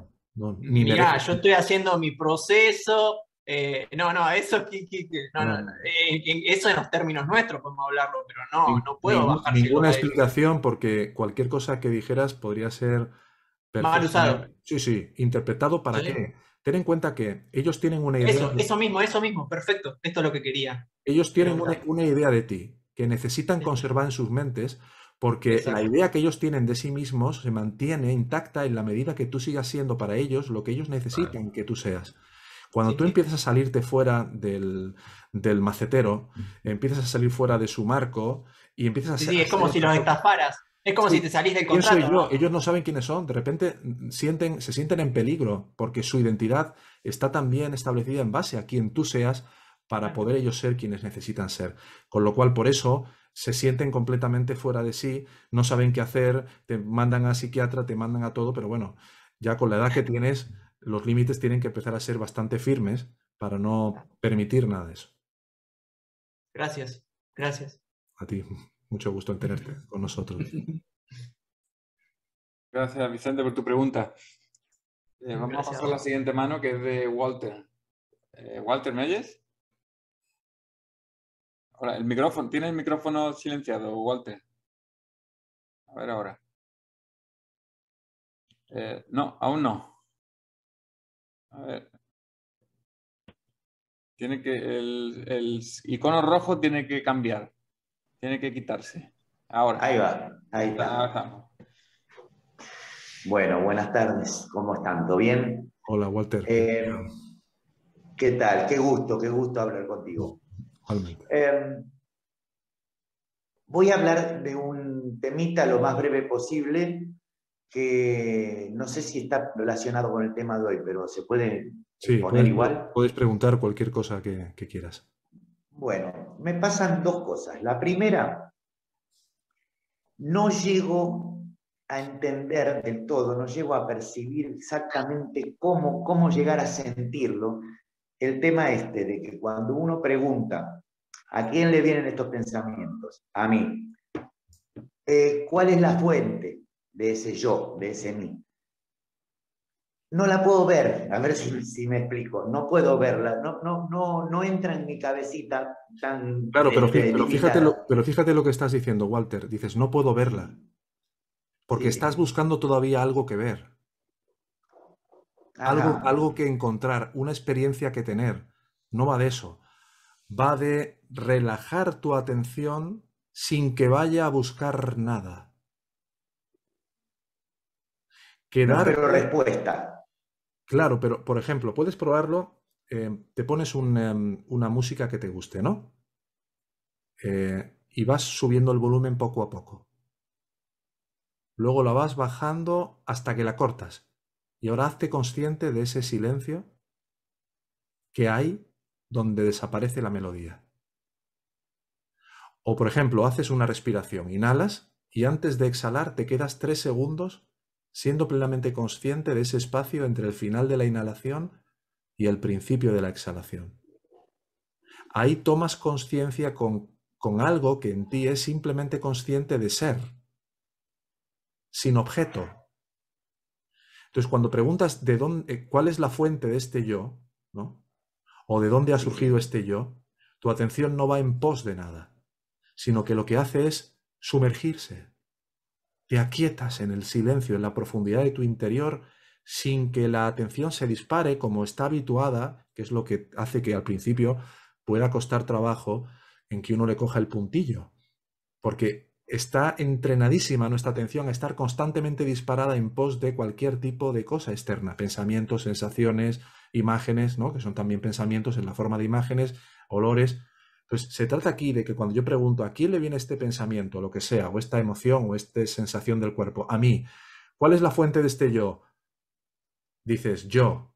¿Y en dónde surge este yo? Ahí ya no vas en pos de buscar algo, sino que te aquietas en ese trasfondo interior donde solo eres consciente de ser. Simplemente, como cuando ves una vaca en el campo que está ahí, que está embobada, ¿no? ¿O te habrá pasado alguna vez de niño estar completamente ensimismado mirando un amanecer o mirando una flor? Te quedas ensimismado, siendo solo consciente de tu capacidad de ser consciente, sin contemplar nada, profundamente, internamente. Hay una sensación de yo soy, de yo soy sin yo soy esto, sin yo soy aquello, no soy este cuerpo, no soy Walter, no soy, simplemente soy y soy consciente que es lo mismo. Aquíétate ahí. Si ves que viene otro pensamiento, es normal. Retira la atención de ese pensamiento deliberadamente y aquíétate en el trasfondo silencioso del cual ha surgido y en el cual se ha disuelto. Mientras necesites la pregunta, hazla. ¿Y a quién le vienen estos pensamientos, estas sensaciones? A mí. ¿En dónde está surgiendo este mí? Te vuelves a interiorizar y vuelves a hacer que tu atención se caiga sobre su propia base, receda sobre su propia raíz. ¿Vale? Perfecto, perfecto. Bueno, muchas gracias. Esa es una. Y la segunda, cortita también. Eh, yo hace tiempo atrás soy consciente de, bueno, lo que hablamos a veces, lo que se habla, supongo que acá se habla de lo mismo, de que el otro no existe, de que el otro es como una especie de reflejo, un espejo de lo que uno adentro tiene que acomodar y demás.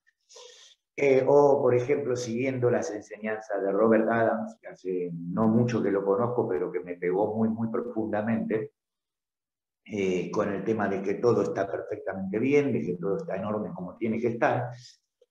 Eh, pero bueno, resulta que no, no, la única manera es ponerme autorreferencial.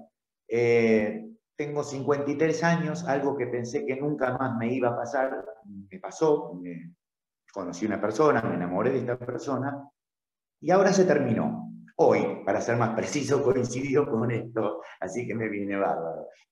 Yo sé todo lo demás, yo sé lo del, lo del otro, yo sé lo que me vino a enseñar esa relación y de hecho lo estoy ya valorando y entendiendo.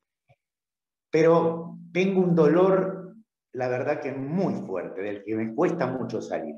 Eso está bien, es normal, se puede salir como se sale, porque si bien no es una tragedia, a mí, por mis características, por mi sensibilidad, no sé por qué, por mi signo, no sé por qué, me duele muchísimo, muchísimo. Entonces mi pregunta es, yo que vengo pregonando que todo está perfectamente bien, cuando me toca a mí, me doy cuenta que no es tan fácil eso, que todo está bien. No sé si se entiende a lo que apunto y si hay alguna respuesta para mí en eso. Se entiende perfectamente, Walter, y, nos alegramos de, que puedas contar con este espacio de hermandad, de hermanos de camino, para sentirte más acompañado y seguiremos haciendo todo el material que hacemos eh, constantemente pensando precisamente en que estos momentos eh, sean lo, menos duros posibles, ¿vale? Pero sí te diría que hay, hay, hay una clave muy importante aquí. Cuando Robert nos dice, cuando la enseñanza nos dice que todo está bien, que todo es perfecto tal y como debería ser, está queriendo decir que hay un plan perfecto, como le comentaba antes al otro hermano, que se cumple para nuestro mayor bien, que no hay nada de lo que pase que no vaya a ser ulteriormente algo que nos va a beneficiar enormemente para sanear a este ego de todos sus apegos, de todos sus miedos, de todas sus aversiones, de todas sus tendencias, ¿no? Eh, eh, la gracia, eh, una vez que uno ha sentido reconocimiento por este camino, ya has metido la cabeza en la boca del tigre, que se dice, y ya ya no tienes escapatoria, pero afortunadamente para poder liberarte de este yo que quiere que las cosas sean de otra manera, que quiere que los demás sean de una determinada forma, de todos los apegos, de todos los miedos, de todo eso. Bien, ¿qué es lo mejor que puedes hacer a partir de ahora? La primera indicación y la máxima fundamental en este camino es siempre que puedas, siempre que puedas, retirar tu atención de la mente, pero no para ponerla en otra parte de la mente, que es lo que muchas veces se hace cuando hay una evasión o una negación, ¿no? Distraerte, eh, mm, buscar algún tipo de compensador, sea beber, sea televisión, ¿no? Las, todas las formas de compensación lo único que hacen es soterrar más profundamente lo que ha venido a mostrarte esta situación y lo que tiene que revelarte todo esto. Entonces, mientras no puedas eh, estar en un estado de silencio, eh, en, esa autoindagación que te explicaba antes, que lo normal es que durante cierto tiempo, hasta que eso se haga natural en ti, no suceda con la frecuencia y la intensidad y la constancia que te gustaría, es muy importante que logres aquietar tu mente. ¿Cómo puedes aquietar tu mente? Lo máximo que puedas. Por ejemplo, y esto es algo intermedio. Sé que antes he dicho que puede fortalecer ¿no? la atención hacia afuera, fortalecer la mente, pero sí puede aquietarla en momentos como el que tú vas a vivir. Entonces, por lo menos, intenta mantenerte en una atención despierta a eso que vaya apareciendo, que vaya circulando ante ti por tu mente, sin identificarte con esos pensamientos, de una manera en la cual te metas en una vorágine emocional, sino trata de ser consciente de lo que está pasando, pero manteniendo un cierto hilillo de conciencia de que tú eres lo que se da cuenta de lo que sea que esté pasando por ahí, ¿vale? Luego puedes, en otros momentos no te va a quedar más remedio que vivir esas emociones y esos pensamientos que están viniendo, pero puedes tener una actitud y un enfoque completamente diferente al enfoque que el ego va a querer que tú adoptes. ¿Cuál va a ser el enfoque que el ego va a querer que adoptes? La de víctima, la de verdugo, la de culpable, ¿verdad? Cualquier enfoque de este tipo que le beneficia enormemente para que pueda recrear el sufrimiento en uno. Entonces, no. Trata de pensar, voy ahora a quedarme aquí, sentado en mi sillón, con todo lo que venga, pero con la antorcha de la conciencia bien encendida para darme cuenta de que todo esto que estoy sintiendo, que estoy em, pensando, etcétera, etcétera, es algo que me trae un aprendizaje importante. Y entonces puedes preguntar en un momento determinado, después de reconocer ¿no? ese pensamiento que sea que estés teniendo o esa emoción, ¿a quién le está viniendo esto? Primero reconócelo, date cuenta de lo que te trae, de la comprensión que te trae, y luego puedes proceder con la autoindagación. ¿Vale?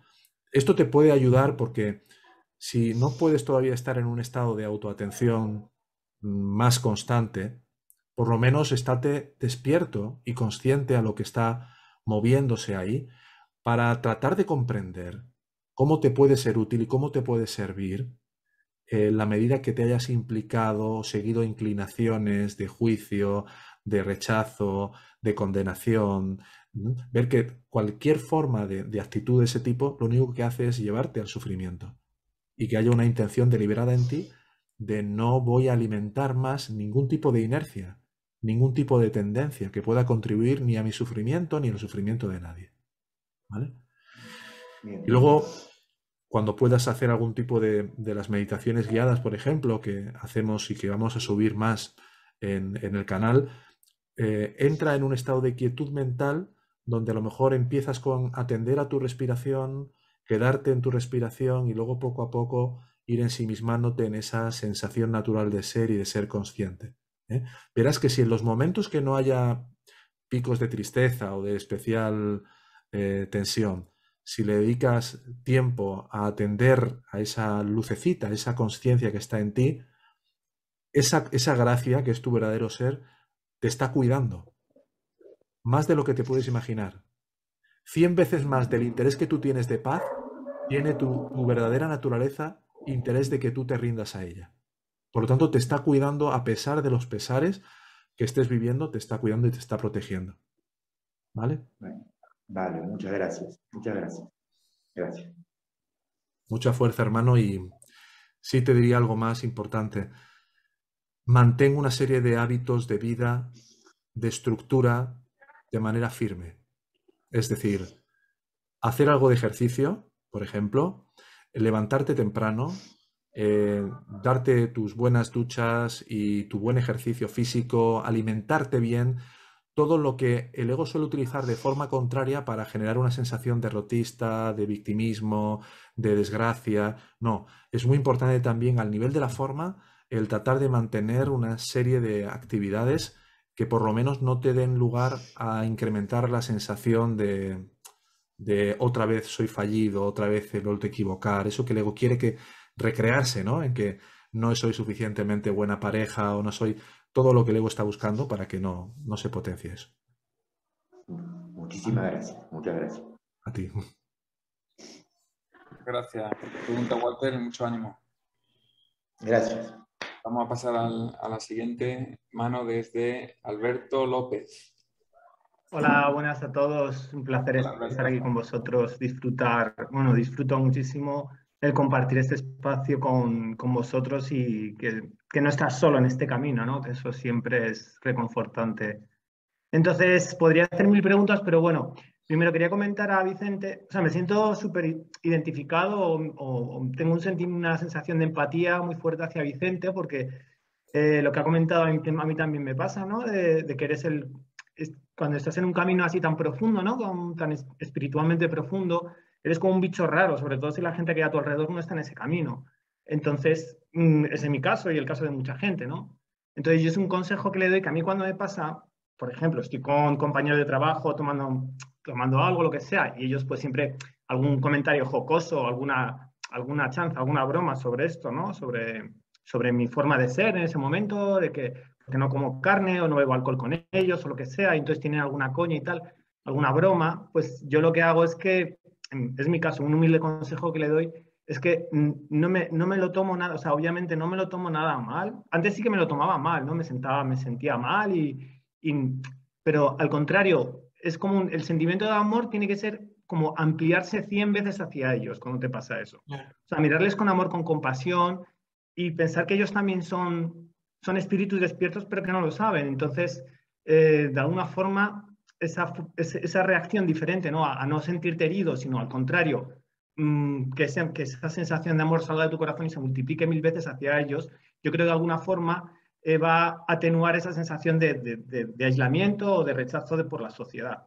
Es mi caso, es lo que, es lo que, suelo, lo que, lo suelo sentir yo en esos, en esos casos, ¿no? de, cuando, cuando se, se, ríen o hacen bromas de ti o te sientes de alguna forma como, como rechazado o, o como siendo el bicho raro, ¿vale?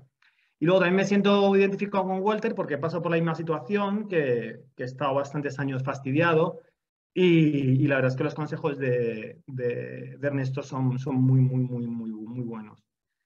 Y, y nada, ya mi, mi, intervención lo que quería comentar es que, bueno, eh, el tema de la meditación, sí que es cierto que, que, al principio que te mantiene como, te calma, pero que es, es, eh, es eh, momentáneo, ¿no? Y lo comento porque yo estoy en dos senderos espirituales profundos. Uno de ellos es una, un sendero de Kriya Yoga, que es muy de meditar, de hacer crillas, de hacer yoga, y, me he dado cuenta, o, mi corazón me guía más por este sendero, fíjate, porque yo en el otro estoy bien, pero ya tienes que elegir entre uno u otro, porque ese es como hacia, este es más hacia adentro, la autoindagación es mucho más profundo, y el otro es más hacia afuera. Es interior también, pero tiene un toque más de atención hacia cosas exteriores, ¿no? Hacia, pues hacia figuras, eh, hacia Shiva, hacia Babaji, hacia... Entonces, es, más... Eh, ahí se produce un pequeño choque, ¿no? Porque lo que estoy haciendo de, autoindagación junto con lo otro que estoy haciendo, yo me di cuenta, eh, no sé si mi, mi, campo sutil o lo que sea se da cuenta de que hay algo ahí que choca, ¿no? Entonces al final he tenido que elegir uno y al final me quedo aquí en este camino, no porque sea mejor ni peor, sino porque es lo que me dice al corazón, ¿no? Porque es tu camino, lo que realmente estás buscando. Y eso me parece curioso. Y ya la última intervención, ya para ver si doy tiempo a los demás, es para mí el principal enemigo que tengo en este camino es el ego espiritual. Es decir, el, el, que, el, por ejemplo, el, es decir, bueno, me estoy desidentificando del cuerpo, de la mente, ya no soy el cuerpo, no soy la mente, oye, mira, estoy mejor, ¿Cómo sé yo que no es ese ego espiritual que te está diciendo, oye, qué bien lo estás haciendo, que, que, ya, eh, fíjate, ya no, no, te tomas las cosas tan a pecho, ya no te identificas tanto con tu cuerpo ni con tu mente? ¿Cómo alguna clave para poder identificar ese ego espiritual que para mí es el mayor enemigo en este camino? Mira, este ego espiritual, si tiene una cualidad o una capacidad absolutamente poderosa, es la de aprender a camuflarse cada vez con mayor inteligencia para no ser detectado. Entonces, cuanto más lo vas descubriendo, más útil se va haciendo. Y mm, cualquier sensación de yo ya lo sé o yo ya lo he entendido o esto ya lo he hecho o a mí que me vas a contar, que empieza siendo como muy sonora, ¿no? Como si fuera por un altavoz, en la medida que tú lo vas pillando a este, a este ego sutil que se considera que ha avanzado, que lleva muchos años, que ha estado por muchos caminos, vas utilizándose y se va camuflando cada vez con mayor destreza para no ser detectado. ¿Cuáles pueden ser los aspectos que te van a revelar que está ahí, aunque esté camuflado? Por una parte, el que notes ante cualquier tipo de comentario, por ejemplo, ¿no? Ahora que estás en la, en la escuela, ¿no? De cualquier hermano, mientras notes que hay cualquier forma de comparación, ya sea de ponerte por encima o por debajo, de sentir que tú ya lo has visto, que el otro no, o cualquier juicio o cualquier comentario, por muy aparentemente inocuo que haya, te puede estar evidenciando de que este ego espiritual está haciendo de las suyas, ¿no? Mm. La emoción, en general, si hay una emoción de verdadera paz, de verdadero cero comentarios, de verdadera quietud, o hay una emoción de cierta incomodidad, de cierta inquietud, o de cierta soberbia, o de cierta sensación de ya haber vivido esto, yo ya lo he hecho, yo ya lo sé, también te puede revelar que está ahí el ego espiritual. Otra es cuando, cuando veas que hay cualquier forma de juicio, ya sea evidente o velado, a los aspectos que tienen que ver con la mente y con el ego. Porque en este camino es muy habitual que el ego se camufle del ego espiritual para, tirando de los propios términos más puros de la enseñanza, decir que nunca hay que darle atención a la mente cuando todavía la mente está surgiendo y está apareciendo en la forma de determinados pensamientos que están siendo traídos precisamente por la gracia para revelarte cosas que corresponden a niveles en los que tú crees que ya no estás porque has entendido intelectualmente muy fina y muy bien la enseñanza, pero que todavía los hechos de tu experiencia te están revelando de que no estás en ese nivel que te gustaría, sino en el que realmente estás. Y así podría seguir hablando mucho rato, porque es un tema que he investigado en gran profundidad, porque pagué enormes facturas, enormes facturas en ese sentido. Y, bueno, hay de hecho mm, dos prácticas, una que ya se ha hecho varias veces en la escuela y que volverá, y una nueva que estamos desarrollando, muy interesante para que tengamos esa capacidad de ir detectando todas las formas de autosabotaje a través del ego espiritual que nos hace creer de una u otra manera que ya hemos llegado, que ya estamos cerca, o de que ya solo necesitamos el silencio, que ya no nos hace falta más que estar en silencio, mientras hay muchos elementos ahí que deben de ser corregidos y trascendidos en niveles previos y que no se pueden abordar desde la autoatención, aunque la estemos poniendo a la autoatención como la máxima prioridad en el camino. Porque el, el foco y el enfoque no cambian. El foco y el enfoque es atiéndete a ti mismo siempre y si no puedes, inténtalo y si tampoco puedes a la tercera, inténtalo otra vez. Pero cuando al final te encuentras como Walter, por ejemplo, en un torbellino de pesar o de tristeza o de lo que sea que venga en tu vida, ahí no vas a tener escapatoria de aquello que la gracia te quiere servir en bandeja eh, de una determinada forma, que a lo mejor no es la que tu enseñanza favorita te dice que sería la que tendrías que vivir. No, si te toca pasar por una ola emocional de un gran sentimiento de dolor porque tienes un problema en la espalda o lo que sea y te sientes muy desgraciado, todos los pensamientos asociados que van con ello y que requieren ser trascendidos van a presentarse ahí. Y ahí tendrás que tener una adecuada disposición desde la conciencia a ver cómo son tus basanas, tus inclinaciones las que te llevan una y otra vez a recrear eso y de cómo el ego espiritual te trata de convencer de que no necesitas A, B o C porque tú ya estás muy avanzado o lo que sea que te quiera decir.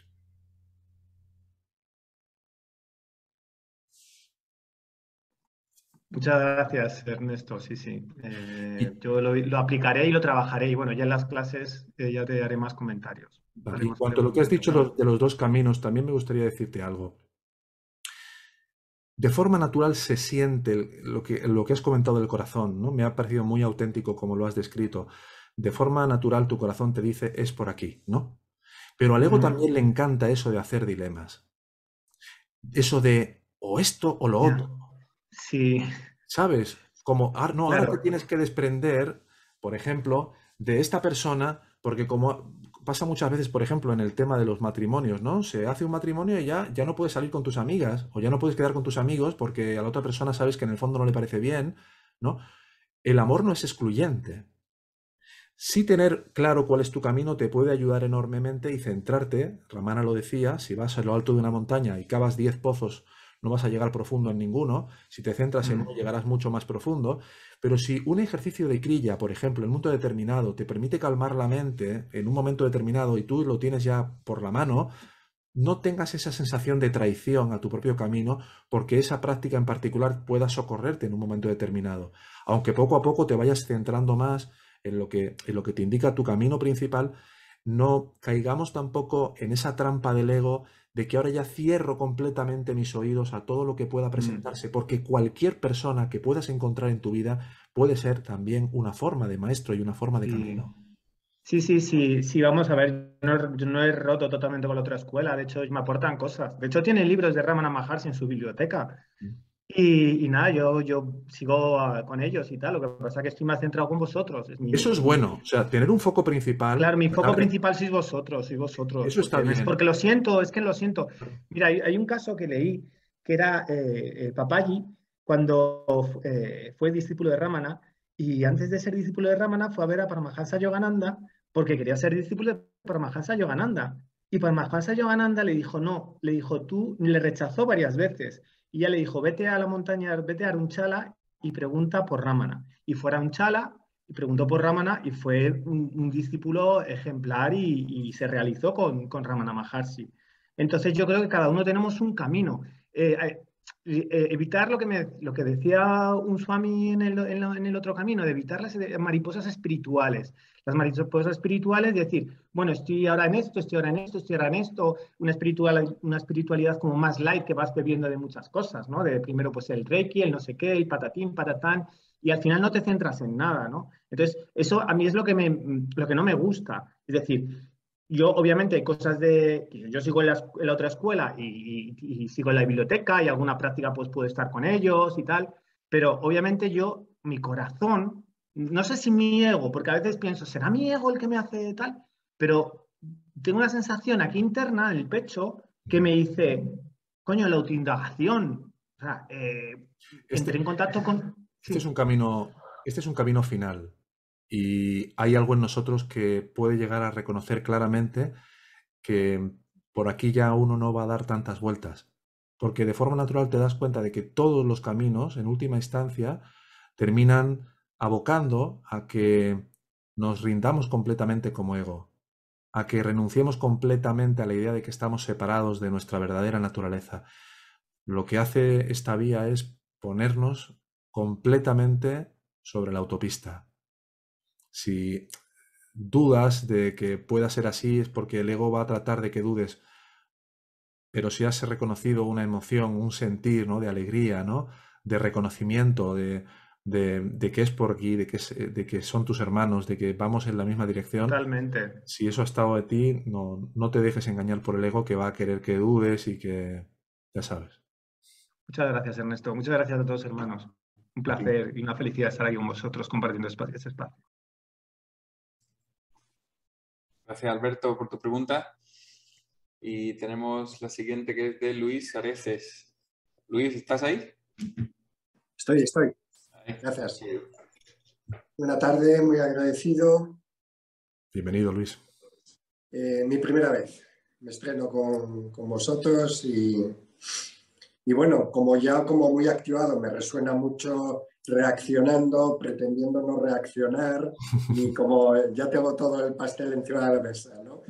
Entonces, eh, estoy en un momento en el que me vivo así como muy saturado intelectualmente, como mentalmente, como que muchos conceptos, muchas ideas, eh, muchos supuestos saberes y lo que tú comentabas ahora con Alberto, ¿no?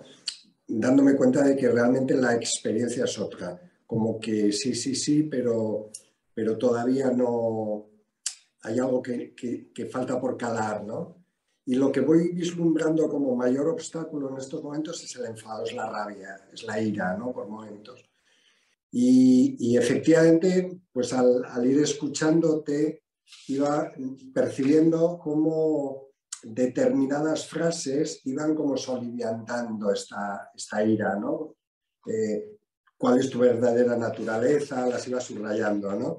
Eh, eh, desarrollar el amor, eh, la mente de un aspirante debe centrarse solamente en el ser, simplemente ser, es decir, son como llamados profundos, directos, e inmediatamente es como si en ese momento eh, algo, se sintiera, algo se sintiera amenazado. Totalmente. Es decir, el mecanismo de defensa, vengo del mundo de la psicoterapia, el mecanismo de la defensa, vamos, eh, coge a toda su artillería y sí que sé abordarlo desde el punto de vista más psicoterapéutico, pero, pero me faltan herramientas aquí, ¿no? Como, como buscando un poco la pista, ¿no?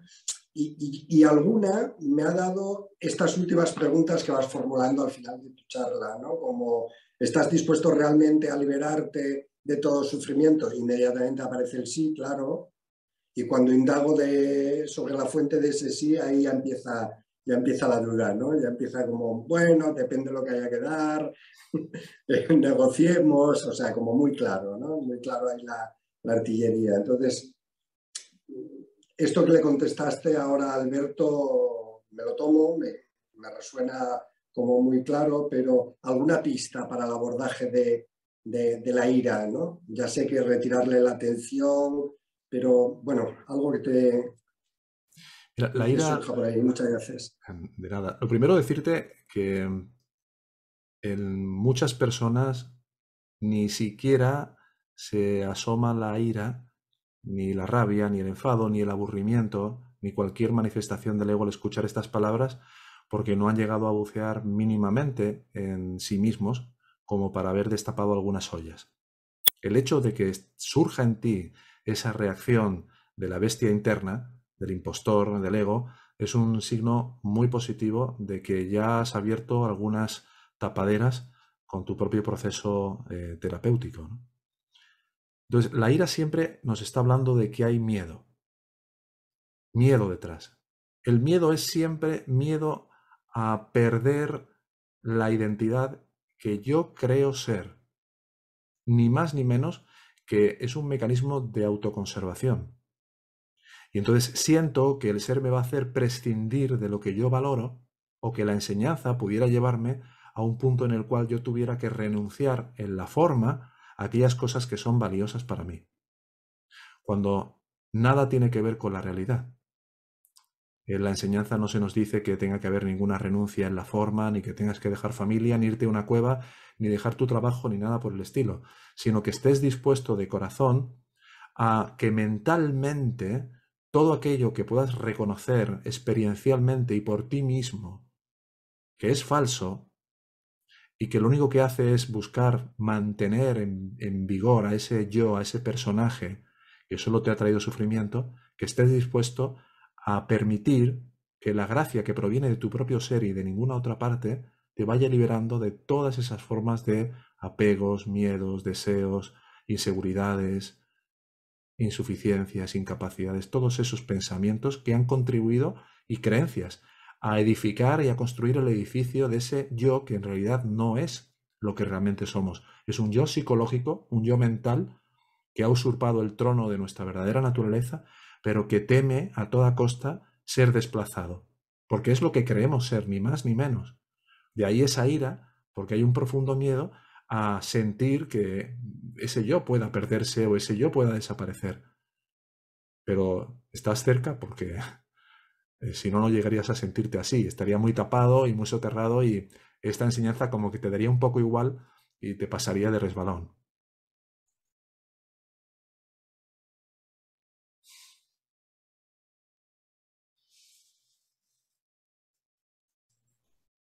Muy bien, pues muchas gracias Luis por la pregunta. Pasamos a la siguiente que es de Ricardo. Ricardo, ¿me oyes?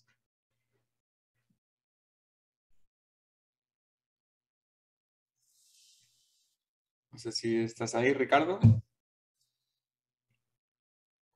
Sí. Pues ahora, a ver. Sí, hola. ¿Ahora me oís?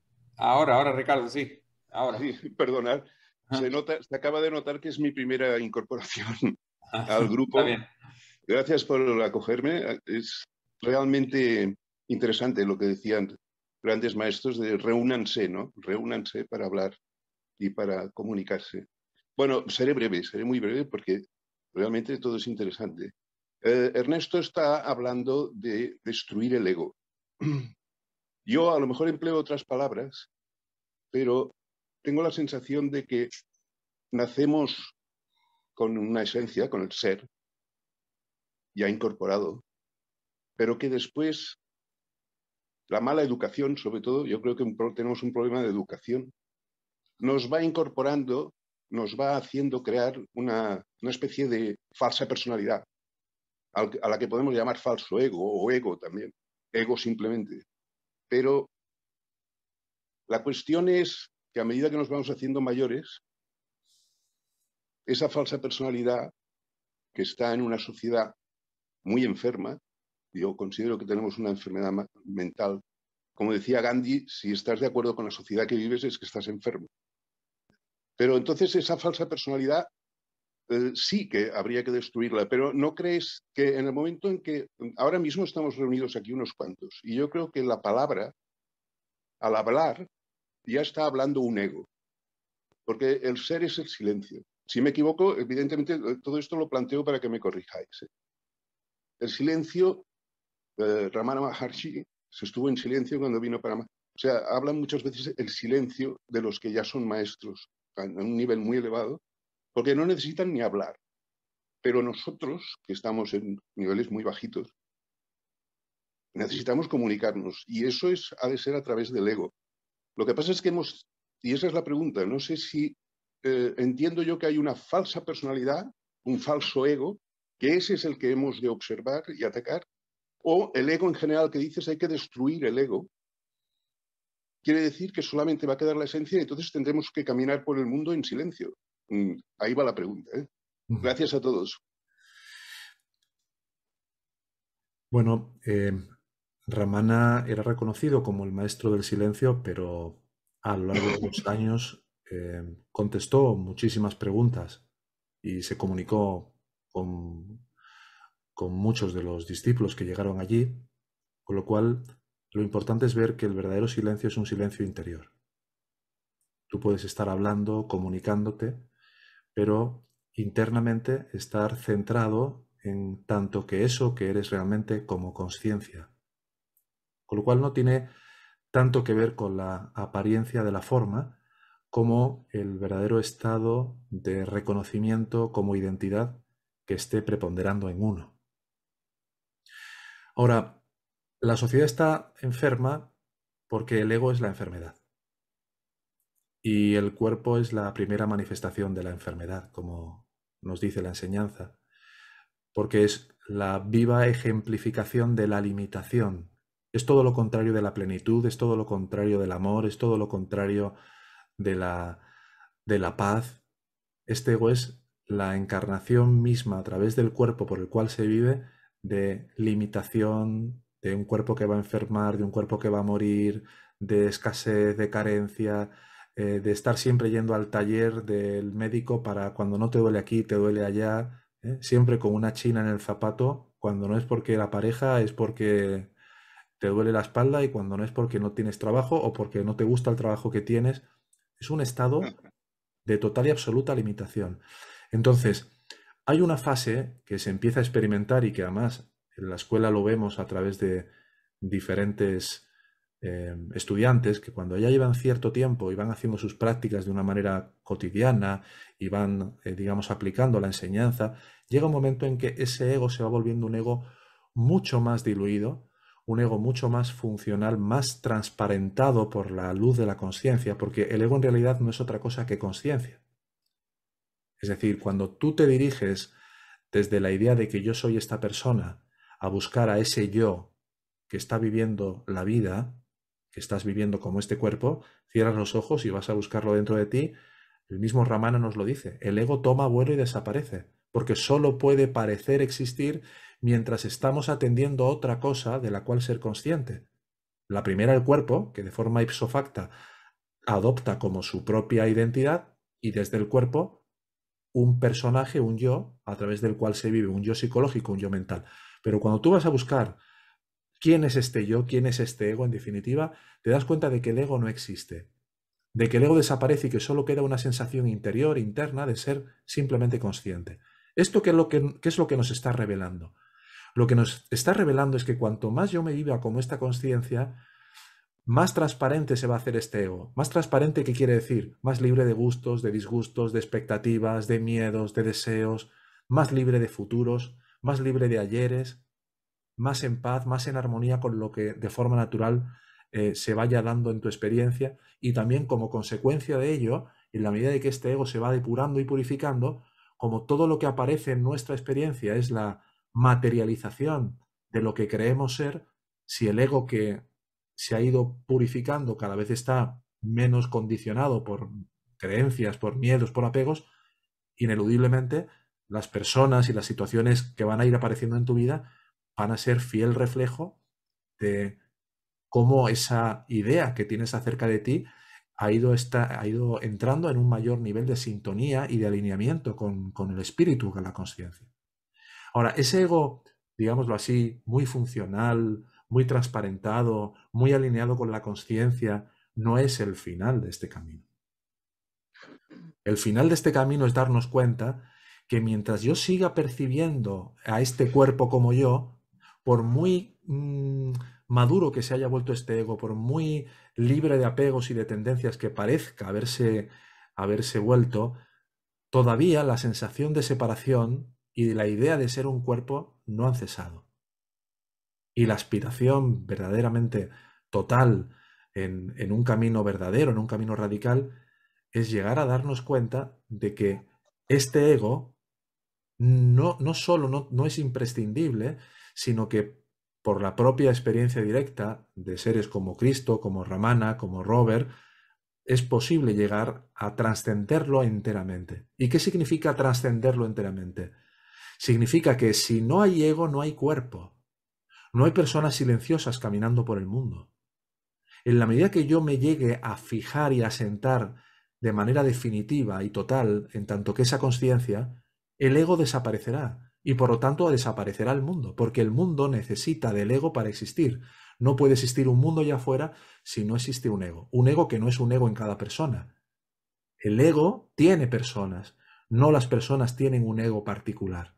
Hay un ego que proyecta todos los cuerpos a través de los cuales se vive. El cuerpo de Ricardo, el de Gustavo, el de Ernesto, el de Alejandro, cualquiera. Entonces, se trata de llegar a ver que cuando yo trasciendo totalmente ese ego, desaparecen todos sus subproductos. El mundo, el cuerpo, y lo que queda es la conciencia eterna sin forma, que es nuestra verdadera identidad, nuestra verdadera naturaleza. Y esa es la liberación.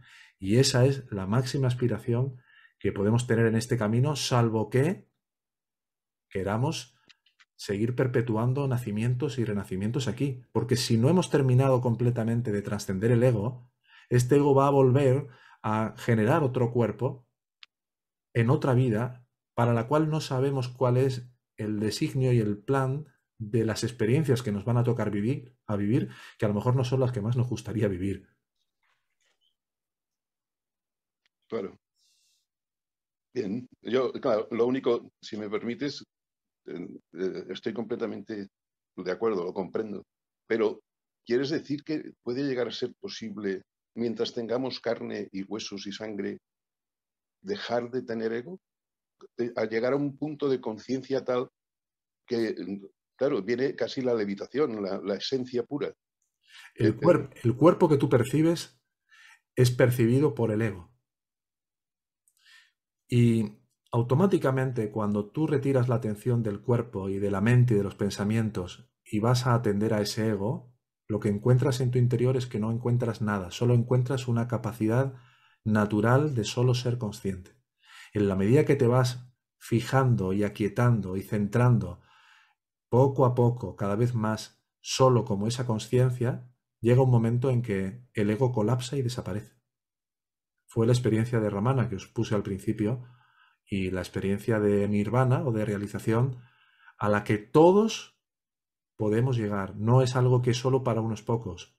Depende del grado de amor y de intensidad y de claridad con el cual abordemos un camino como este. Pero si queremos una verdadera y completa libertad, todos, ya sea en esta vida o en posteriores vidas, llegará un momento en que nos liberaremos completamente de la ilusión de ser este yo. Ernesto. Namaste, gracias. A ti. Mm. Gracias por tu pregunta, Ricardo. Vicente quería añadir algo, ¿no? Eh, solamente cortito que no todos quieren pagar el precio. Todos pueden, pero no todos quieren pagar el precio. Que es entregar al ego, básicamente, rendirse.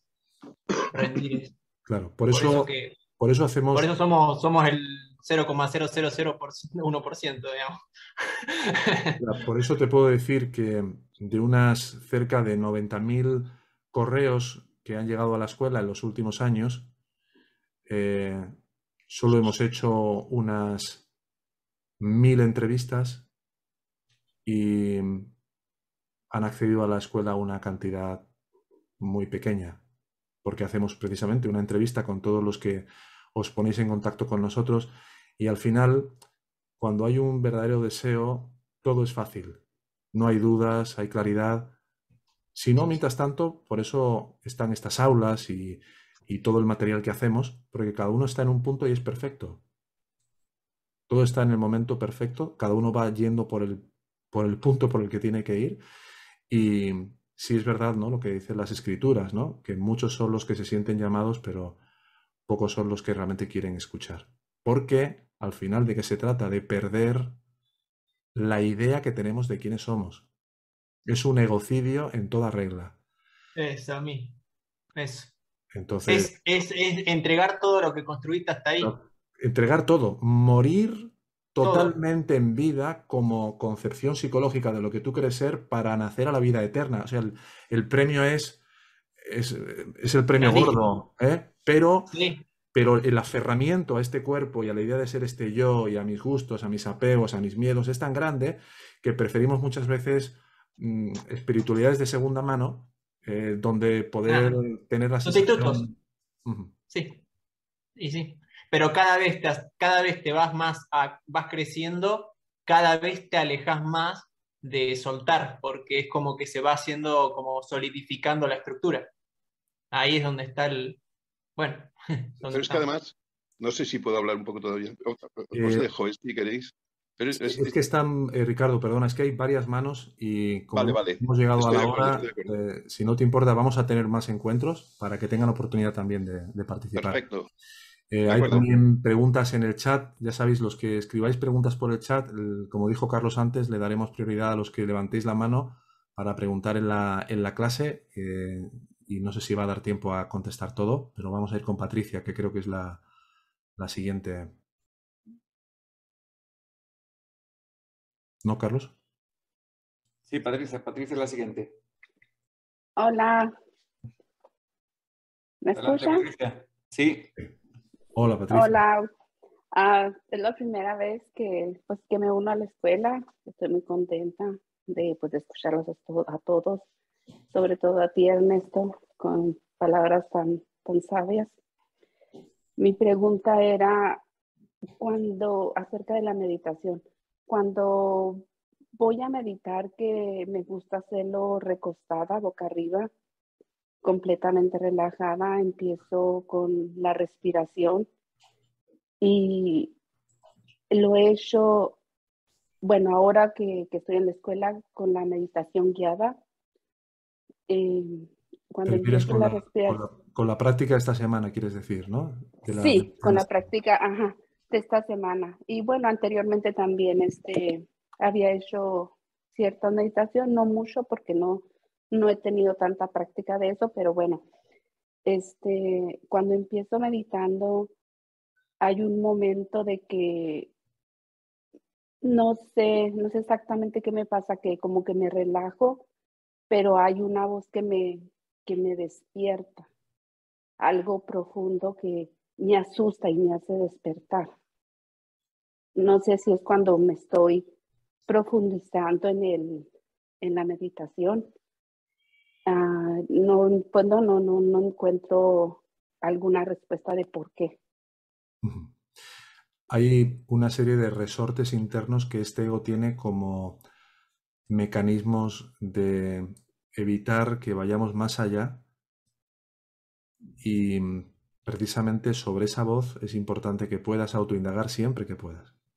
¿Eh? Cualquier voz que surja es una voz de la mente, es una voz del ego Incluso a veces pueden ser voces muy divinas, porque el ego tiene la tremenda habilidad de camuflarse como una voz aparentemente pacífica y tranquila, ¿no? Pero ahí la recomendación es ver que cualquier experiencia, cualquier cosa que podamos percibir, surge porque ha habido un ego que la ha generado previamente. Y lo que realmente somos es sin experiencia. Entonces, ante cualquier voz que surja en ese momento, puedes eh, inquirir ¿no? tranquilamente, decir, bien, eh, ¿en la vista de quién está surgiendo esta voz? ¿O quién es la que está percibiendo esta voz? Y verás cómo automáticamente el ego se siente como pillado. Sí, porque cuando siento esa voz como que mm, me asusta y siento un, como un temor, como si me, me invadiera un miedo, pero en ese mismo momento digo, no, o sea, no pasa nada. Ese miedo es como si fuera una especie de gas lacrimógeno emocional que el ego vierte para como que volver todo turbio y donde no puedas ver realmente qué pasa y que así te dejes llevar por esa especie de hipnosis, ¿no? Que te termina asfixiando y te termina haciendo salir de ahí. Se trata de antes de que empiece a soltar todo el gas ¿no? de la sensación de miedo, de temor, con firmeza y con determinación, decir, ¿quién es este yo? Y darte cuenta cuando hagas la pregunta de que una cosa es lo que en ti está siendo consciente, se está dando cuenta, y otra cosa es la voz que ha hablado. Tú no puedes ser esa voz que ha hablado, porque esa voz no estaba contigo unos instantes antes de surgir, ni estará al cabo de X instantes. Pero aquello que siempre está en ti siendo consciente es lo que corrobora la presencia de esa voz. Entonces, inmediatamente que surja, con determinación, como si fuera con una espada, pregunta, ¿quién está yo? ¿O quién habla aquí? ¿Quién está hablando? Y vas a contestar yo. Bien. ¿Y cuál es tu fuente? Que es como decir, ¿quién es tu jefe? Y también otra cosita, también este, así cuando estoy en la misma meditación me ha pasado que puedo, puedo estar consciente, pero ya no siento mi cuerpo. Es como si, como si, obvio, estoy en, pues sí estoy en, sin moverme, pero de repente, ya sea con los ojos cerrados o abiertos, siento que no siento el cuerpo. No sé, no sé, o sea, tampoco tengo alguna respuesta para eso, ¿por qué? No, estás entrando en un cierto grado de interiorización, ¿no? Y de autoconsciencia, el hecho de que no sientas el cuerpo. El ego puede generar algún pensamiento de temor como si le estuvieras arrebatando su juguete favorito. Y quizá por eso a lo mejor te ha surgido la pregunta y el cuestionamiento. Pero es normal que a mayor absorción en el corazón, a mayor hundimiento en el ser o profundidad, mm, el cuerpo y los pensamientos empiezan a ser como la radio averiada de una vecina que casi ya cierra la puerta de su cocina. A mayor hundimiento, a mayor profundidad, menor reconocimiento de que hay un cuerpo aquí sentado, de que hay una mente, de que hay nada. De hecho, fíjate que a Ramana le picaban escorpiones en el fondo de la cueva donde estuvo y le mordían los muslos y le hacían sangrar y él ni se enteraba. Un día lo sacaron de allí, lo sentaron en, la postura de loto sobre una especie de,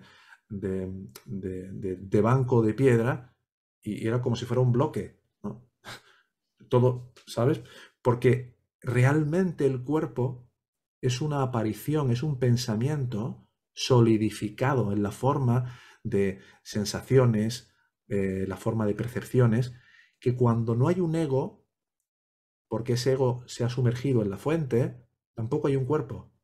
Solo cuando el ego vuelve a brotar, automáticamente se, se consolida o se configura la sensación de yo soy este cuerpo, como si fuera un programa informático. Entonces, no te asustes por eso, eh, no, no, te inquietes, no te creas cualquier inquietud que el ego te pueda verter o tratar de, de inocular con eso. Cero inquietud, buena señal, de que estás yendo en, un grado de progresiva mayor profundidad. También una cosita más, también en ocasiones me ha pasado que ah, así hablando con personas, como a parecer específicamente ayer estaba hablando con una amiga y de repente en la conversación, ah, respondiendo yo algunas cosas que ella me, me preguntaba o me pedía opinión, había instantes que como sentía como que no era yo la que estaba hablando. Como que hay como segundos, como que me hago consciente sin ser consciente que soy yo la que está hablando. Y ya, o sea, y me ha pasado así en varias ocasiones, pero digo, bueno, pues no sé, o sea, tampoco quiero buscar una respuesta, no, simplemente pues lo, me, me, me, doy cuenta, pero pues ya, o sea, lo dejo o sea, ir. Bueno, si vas a tener momentos en los que no tengas la sensación de que yo estoy haciendo esto, de que yo estoy haciendo una pregunta, de que yo estoy limpiando o estoy haciendo la comida, porque realmente esa sensación de yo hago es una sobreimposición sobre un hacer que realmente está desprovisto de agente. ¿Eh? Cuando tú respiras, no necesitas decir yo respiro para que la respiración sea, se da. sí con todo, pero el ego es esa especie como de, mm, troyano que todo el rato se quiere apropiar y arrogar la autoría de todo, la decisión de todo, la propiedad de todo, la capacidad de todo y lo contrario. Así que, bueno.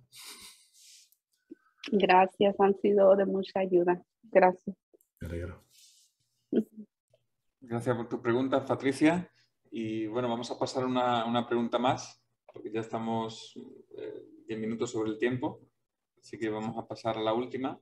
Habrá más espacios y bueno, hay también eh, personas que están preguntando, que están en los grupos de estudio. Han quedado varias preguntas, sí. Pueden preguntar en clases y los, los demás en la próxima aula abierta, eh, con muchísimo gusto las podemos abordar también. Muy bien, pues la, entonces la siguiente y última será de Kenia. Kenia Granados. Kenia, ¿estás ahí? Sí. Bueno, mi nombre es Yasmín, es que esta es la cuenta ah. de mi hija. Mi pregunta, Ernesto, muchas gracias, es cuando yo me hago presente. Ha habido veces que siento una agitación muy fuerte.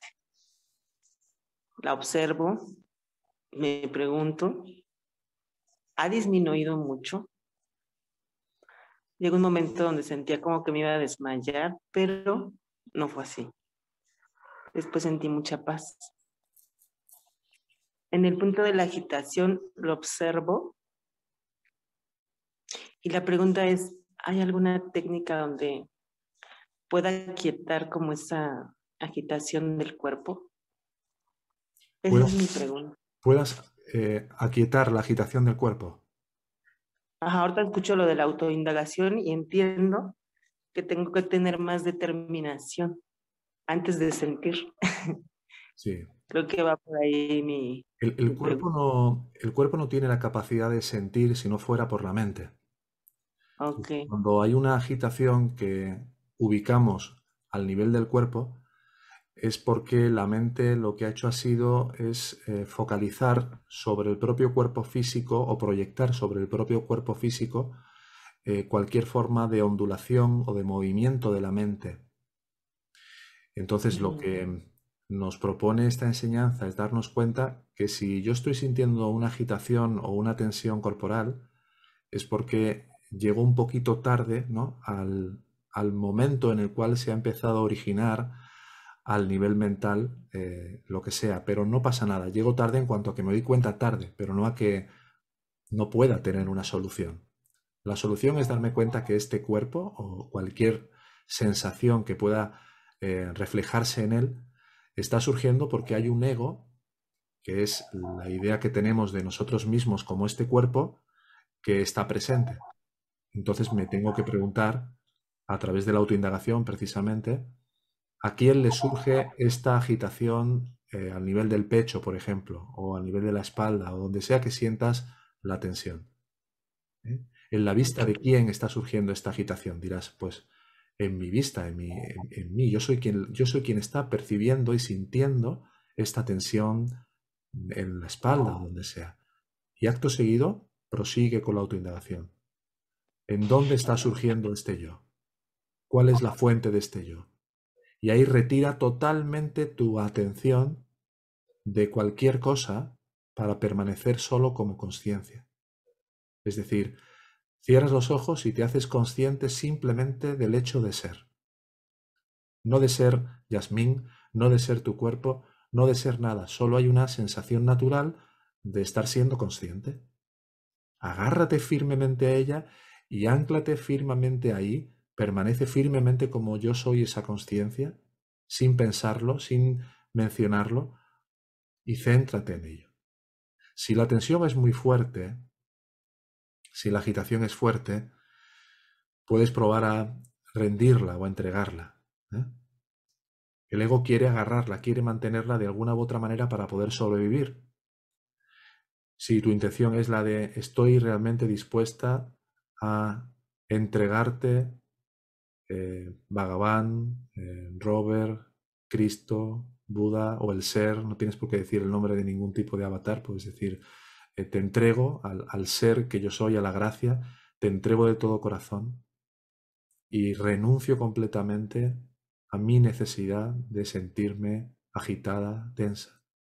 En la medida que lo sueltes de verdad, vas a notar una sensación de liberación y de alivio y de aquietamiento.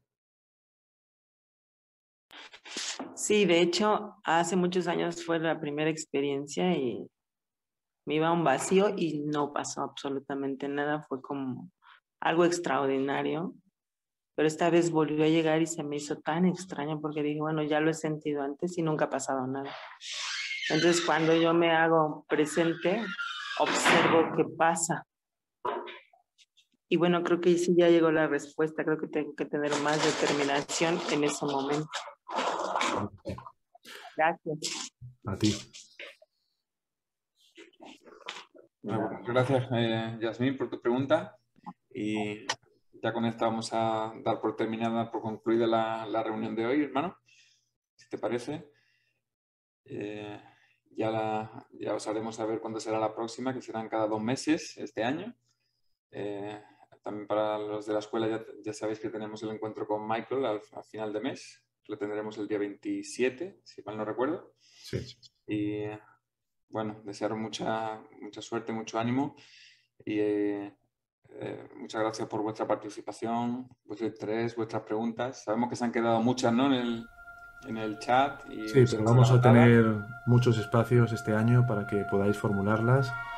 Eh, con mucho gusto estaremos aquí para ello. Pues un fuerte abrazo a todos. Nos vemos pronto. Un abrazo. Gracias por vuestra presencia.